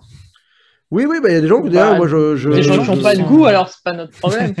Non, mais il y a des gens qui je, je vois de temps en temps. euh, bah, je crois que c'est toi, tu avais posté un truc euh, sur ton YouTube, je crois, Zoltan, où Ouais, tu disais, sur, euh, euh, tu faisais une annonce et je voyais des gens qui disaient, euh, ouais, t'embêtes pas à faire les Creed ou un truc dans le genre. Je me suis dit, ah ouais, vraiment à ce point-là, quoi. Je savais pas qu'il y avait des gens qui détestaient Creed, quoi. Ça, J'étais un peu, un peu étonné. euh. J'aimerais, Ouais, bien non, savoir pourquoi, vrai. en dehors de, de la raison évidente. j'aimerais bien savoir pourquoi. Et... Ouais, je pense que be- beaucoup de raisons évidentes, malheureusement. Voilà. Mais, euh, ouais. On ne Donc- fera aucun commentaire, Non, mais on le pensera très je, je sais que David, par exemple, on avait parlé avec lui, pour euh, David qui était avec nous pour les Retours à la future. Bah, lui, sa raison pourquoi Creed, la- la- le premier l'intéressait pas trop, c'est que il y a, c'est un perso qui a rien à perdre, c'est un perso qui est, qui est, qui voilà, qui est, qui est pas en danger en fait dans sa vie, et et- et il y a un côté très, euh, il trouvait qu'il y avait un côté en effet très, ah bah le gosse de riche qui se met une lubie quoi. Euh, alors c'est pas ça le film, mais tu peux avoir un détachement vis-à-vis du personnage quand même. Ah Parce ouais. que en effet, c'est pas un mec que, qui a, tu sens vraiment que bah s'il se bat pas, il- sa vie elle est, elle est vide quoi. Ouais, mais du coup, forcément, euh, là, on touche directement à son identité, donc il peut quand même, euh, même s'il risque pas de finir à la rue, euh, Ah il non, peut Non, quand mais même c'est sûr, c'est sûr, quoi. mais faut, faut, en fait, faut quand même un degré d'adhération à cette espèce de daddy issue qui, est, Mais, qui peut ne pas plaire à tout le monde quoi. Mais Ouais. les gens, en fait, après, ils se seraient plaints que le personnage est trop comme Rocky. Bah, Ah, c'est ça. sûr. En fait, c'est ça le problème, c'est que si lui, si ça avait été un personnage pauvre, ils auraient dit ouais, c'est Rocky en noir, euh, tu vois, ils auraient dit un truc Mm. dans ce genre, quoi. Et, euh, alors que là, ils, ils amènent une autre dimension au personnage qui est différente. Euh, mais c'est vrai que ça, je, je comprends que ça ne plaise pas à tout le monde. Oui, c'est vrai euh, que le côté euh, fils de Bourges, c'est vrai que c'est pas. Et- euh, ils auraient pu peut-être trouver un autre angle. Oui. Et moi, non, mais moi, je me rappelle que le 2 m'avait plus parlé parce qu'on retourne un peu à ce côté archétypal de faut que je venge mon daron, quoi. Enfin, tu vois, Ouais. Mm. il y a un côté euh, beaucoup plus simple. Et en plus, il tombe au plus bas dans le 2. Si je me gourre pas. euh, Ouais, ouais, ouais, coup- Voilà. Et donc, tu as encore ce parcours de remontée qui est quand même un parcours. euh, Mais il se bat qui contre la toujours, montagne, euh, le mec. Voilà, il- tu vois, non, mais c'est ça, c'est vraiment. euh, donc là, enfin, il c'est- c'est- il y a des fois où c'est vrai que le côté très euh, gros sabot des, des, des, des, des- de ce qui est manipulé peut par moment euh, aider à juste que ce soit un peu plus viscéral, quoi. Mais, euh, mais ça fait pas un- d'un meilleur ou un moins bon film, c'est juste des histoires d'appréciation. Ah, tu sais que si tu regardes bien, tu peux voir toute ta vie d'ici. Et c'est comment? Pas mal du tout. Et toi? Pas mal du tout. Ben voilà, bah merci bon. à Mélissa de nous avoir rejoints. Bah, Mm. merci, merci encore pour l'invitation, c'était super. On peut te retrouver où en ce moment? T'es sur Twitch? Ouais, bah Twitch, ça fait, ça fait quelques mois que je suis pas retournée euh, entre les confinements, les couvre-feux, tout ça, euh, compli- compliqué. Euh, Retrouvez-moi sur Twitter, c'est quand même le plus simple pour euh, suivre euh, mes, mes, mes grandes aventures quand je Wonder remate euh, Charmed, ce genre de choses. Donc ouais, at Wonder underscore Vesper. Et sur Patreon, en ce moment, on vous a parlé de Million Dollar Baby pour continuer notre cycle Rocky parce qu'on n'avait pas bouffé assez de films de boxe. et, euh, et ensuite, on va vous parler de Demolition Man en hommage à l'ami Stallone et la Snyder Cut du côté de The, Mar- de The DC Alternative. On va faire la Snyder Cut la semaine prochaine. Oh. J'espère Ouais. que vous allez Quel- nous rejoindre. Quel ride, quel ride. Ouais, on va faire un film de 4 heures. Ce sera la première fois qu'on fait un film aussi long. Et je sais pas comment on va s'y prendre, mais on va voir. on va voir comment on va Et un faire ça. podcast de 8 heures. voilà, on va voir comment on va faire ça. Et, euh, et en tout cas, la semaine prochaine, on vous parlera de Creed 2 pour boucler la saga Rocky et on tirera au sort la prochaine saga. À la prochaine, tout le monde! Je vais affronter Ricky Conlan.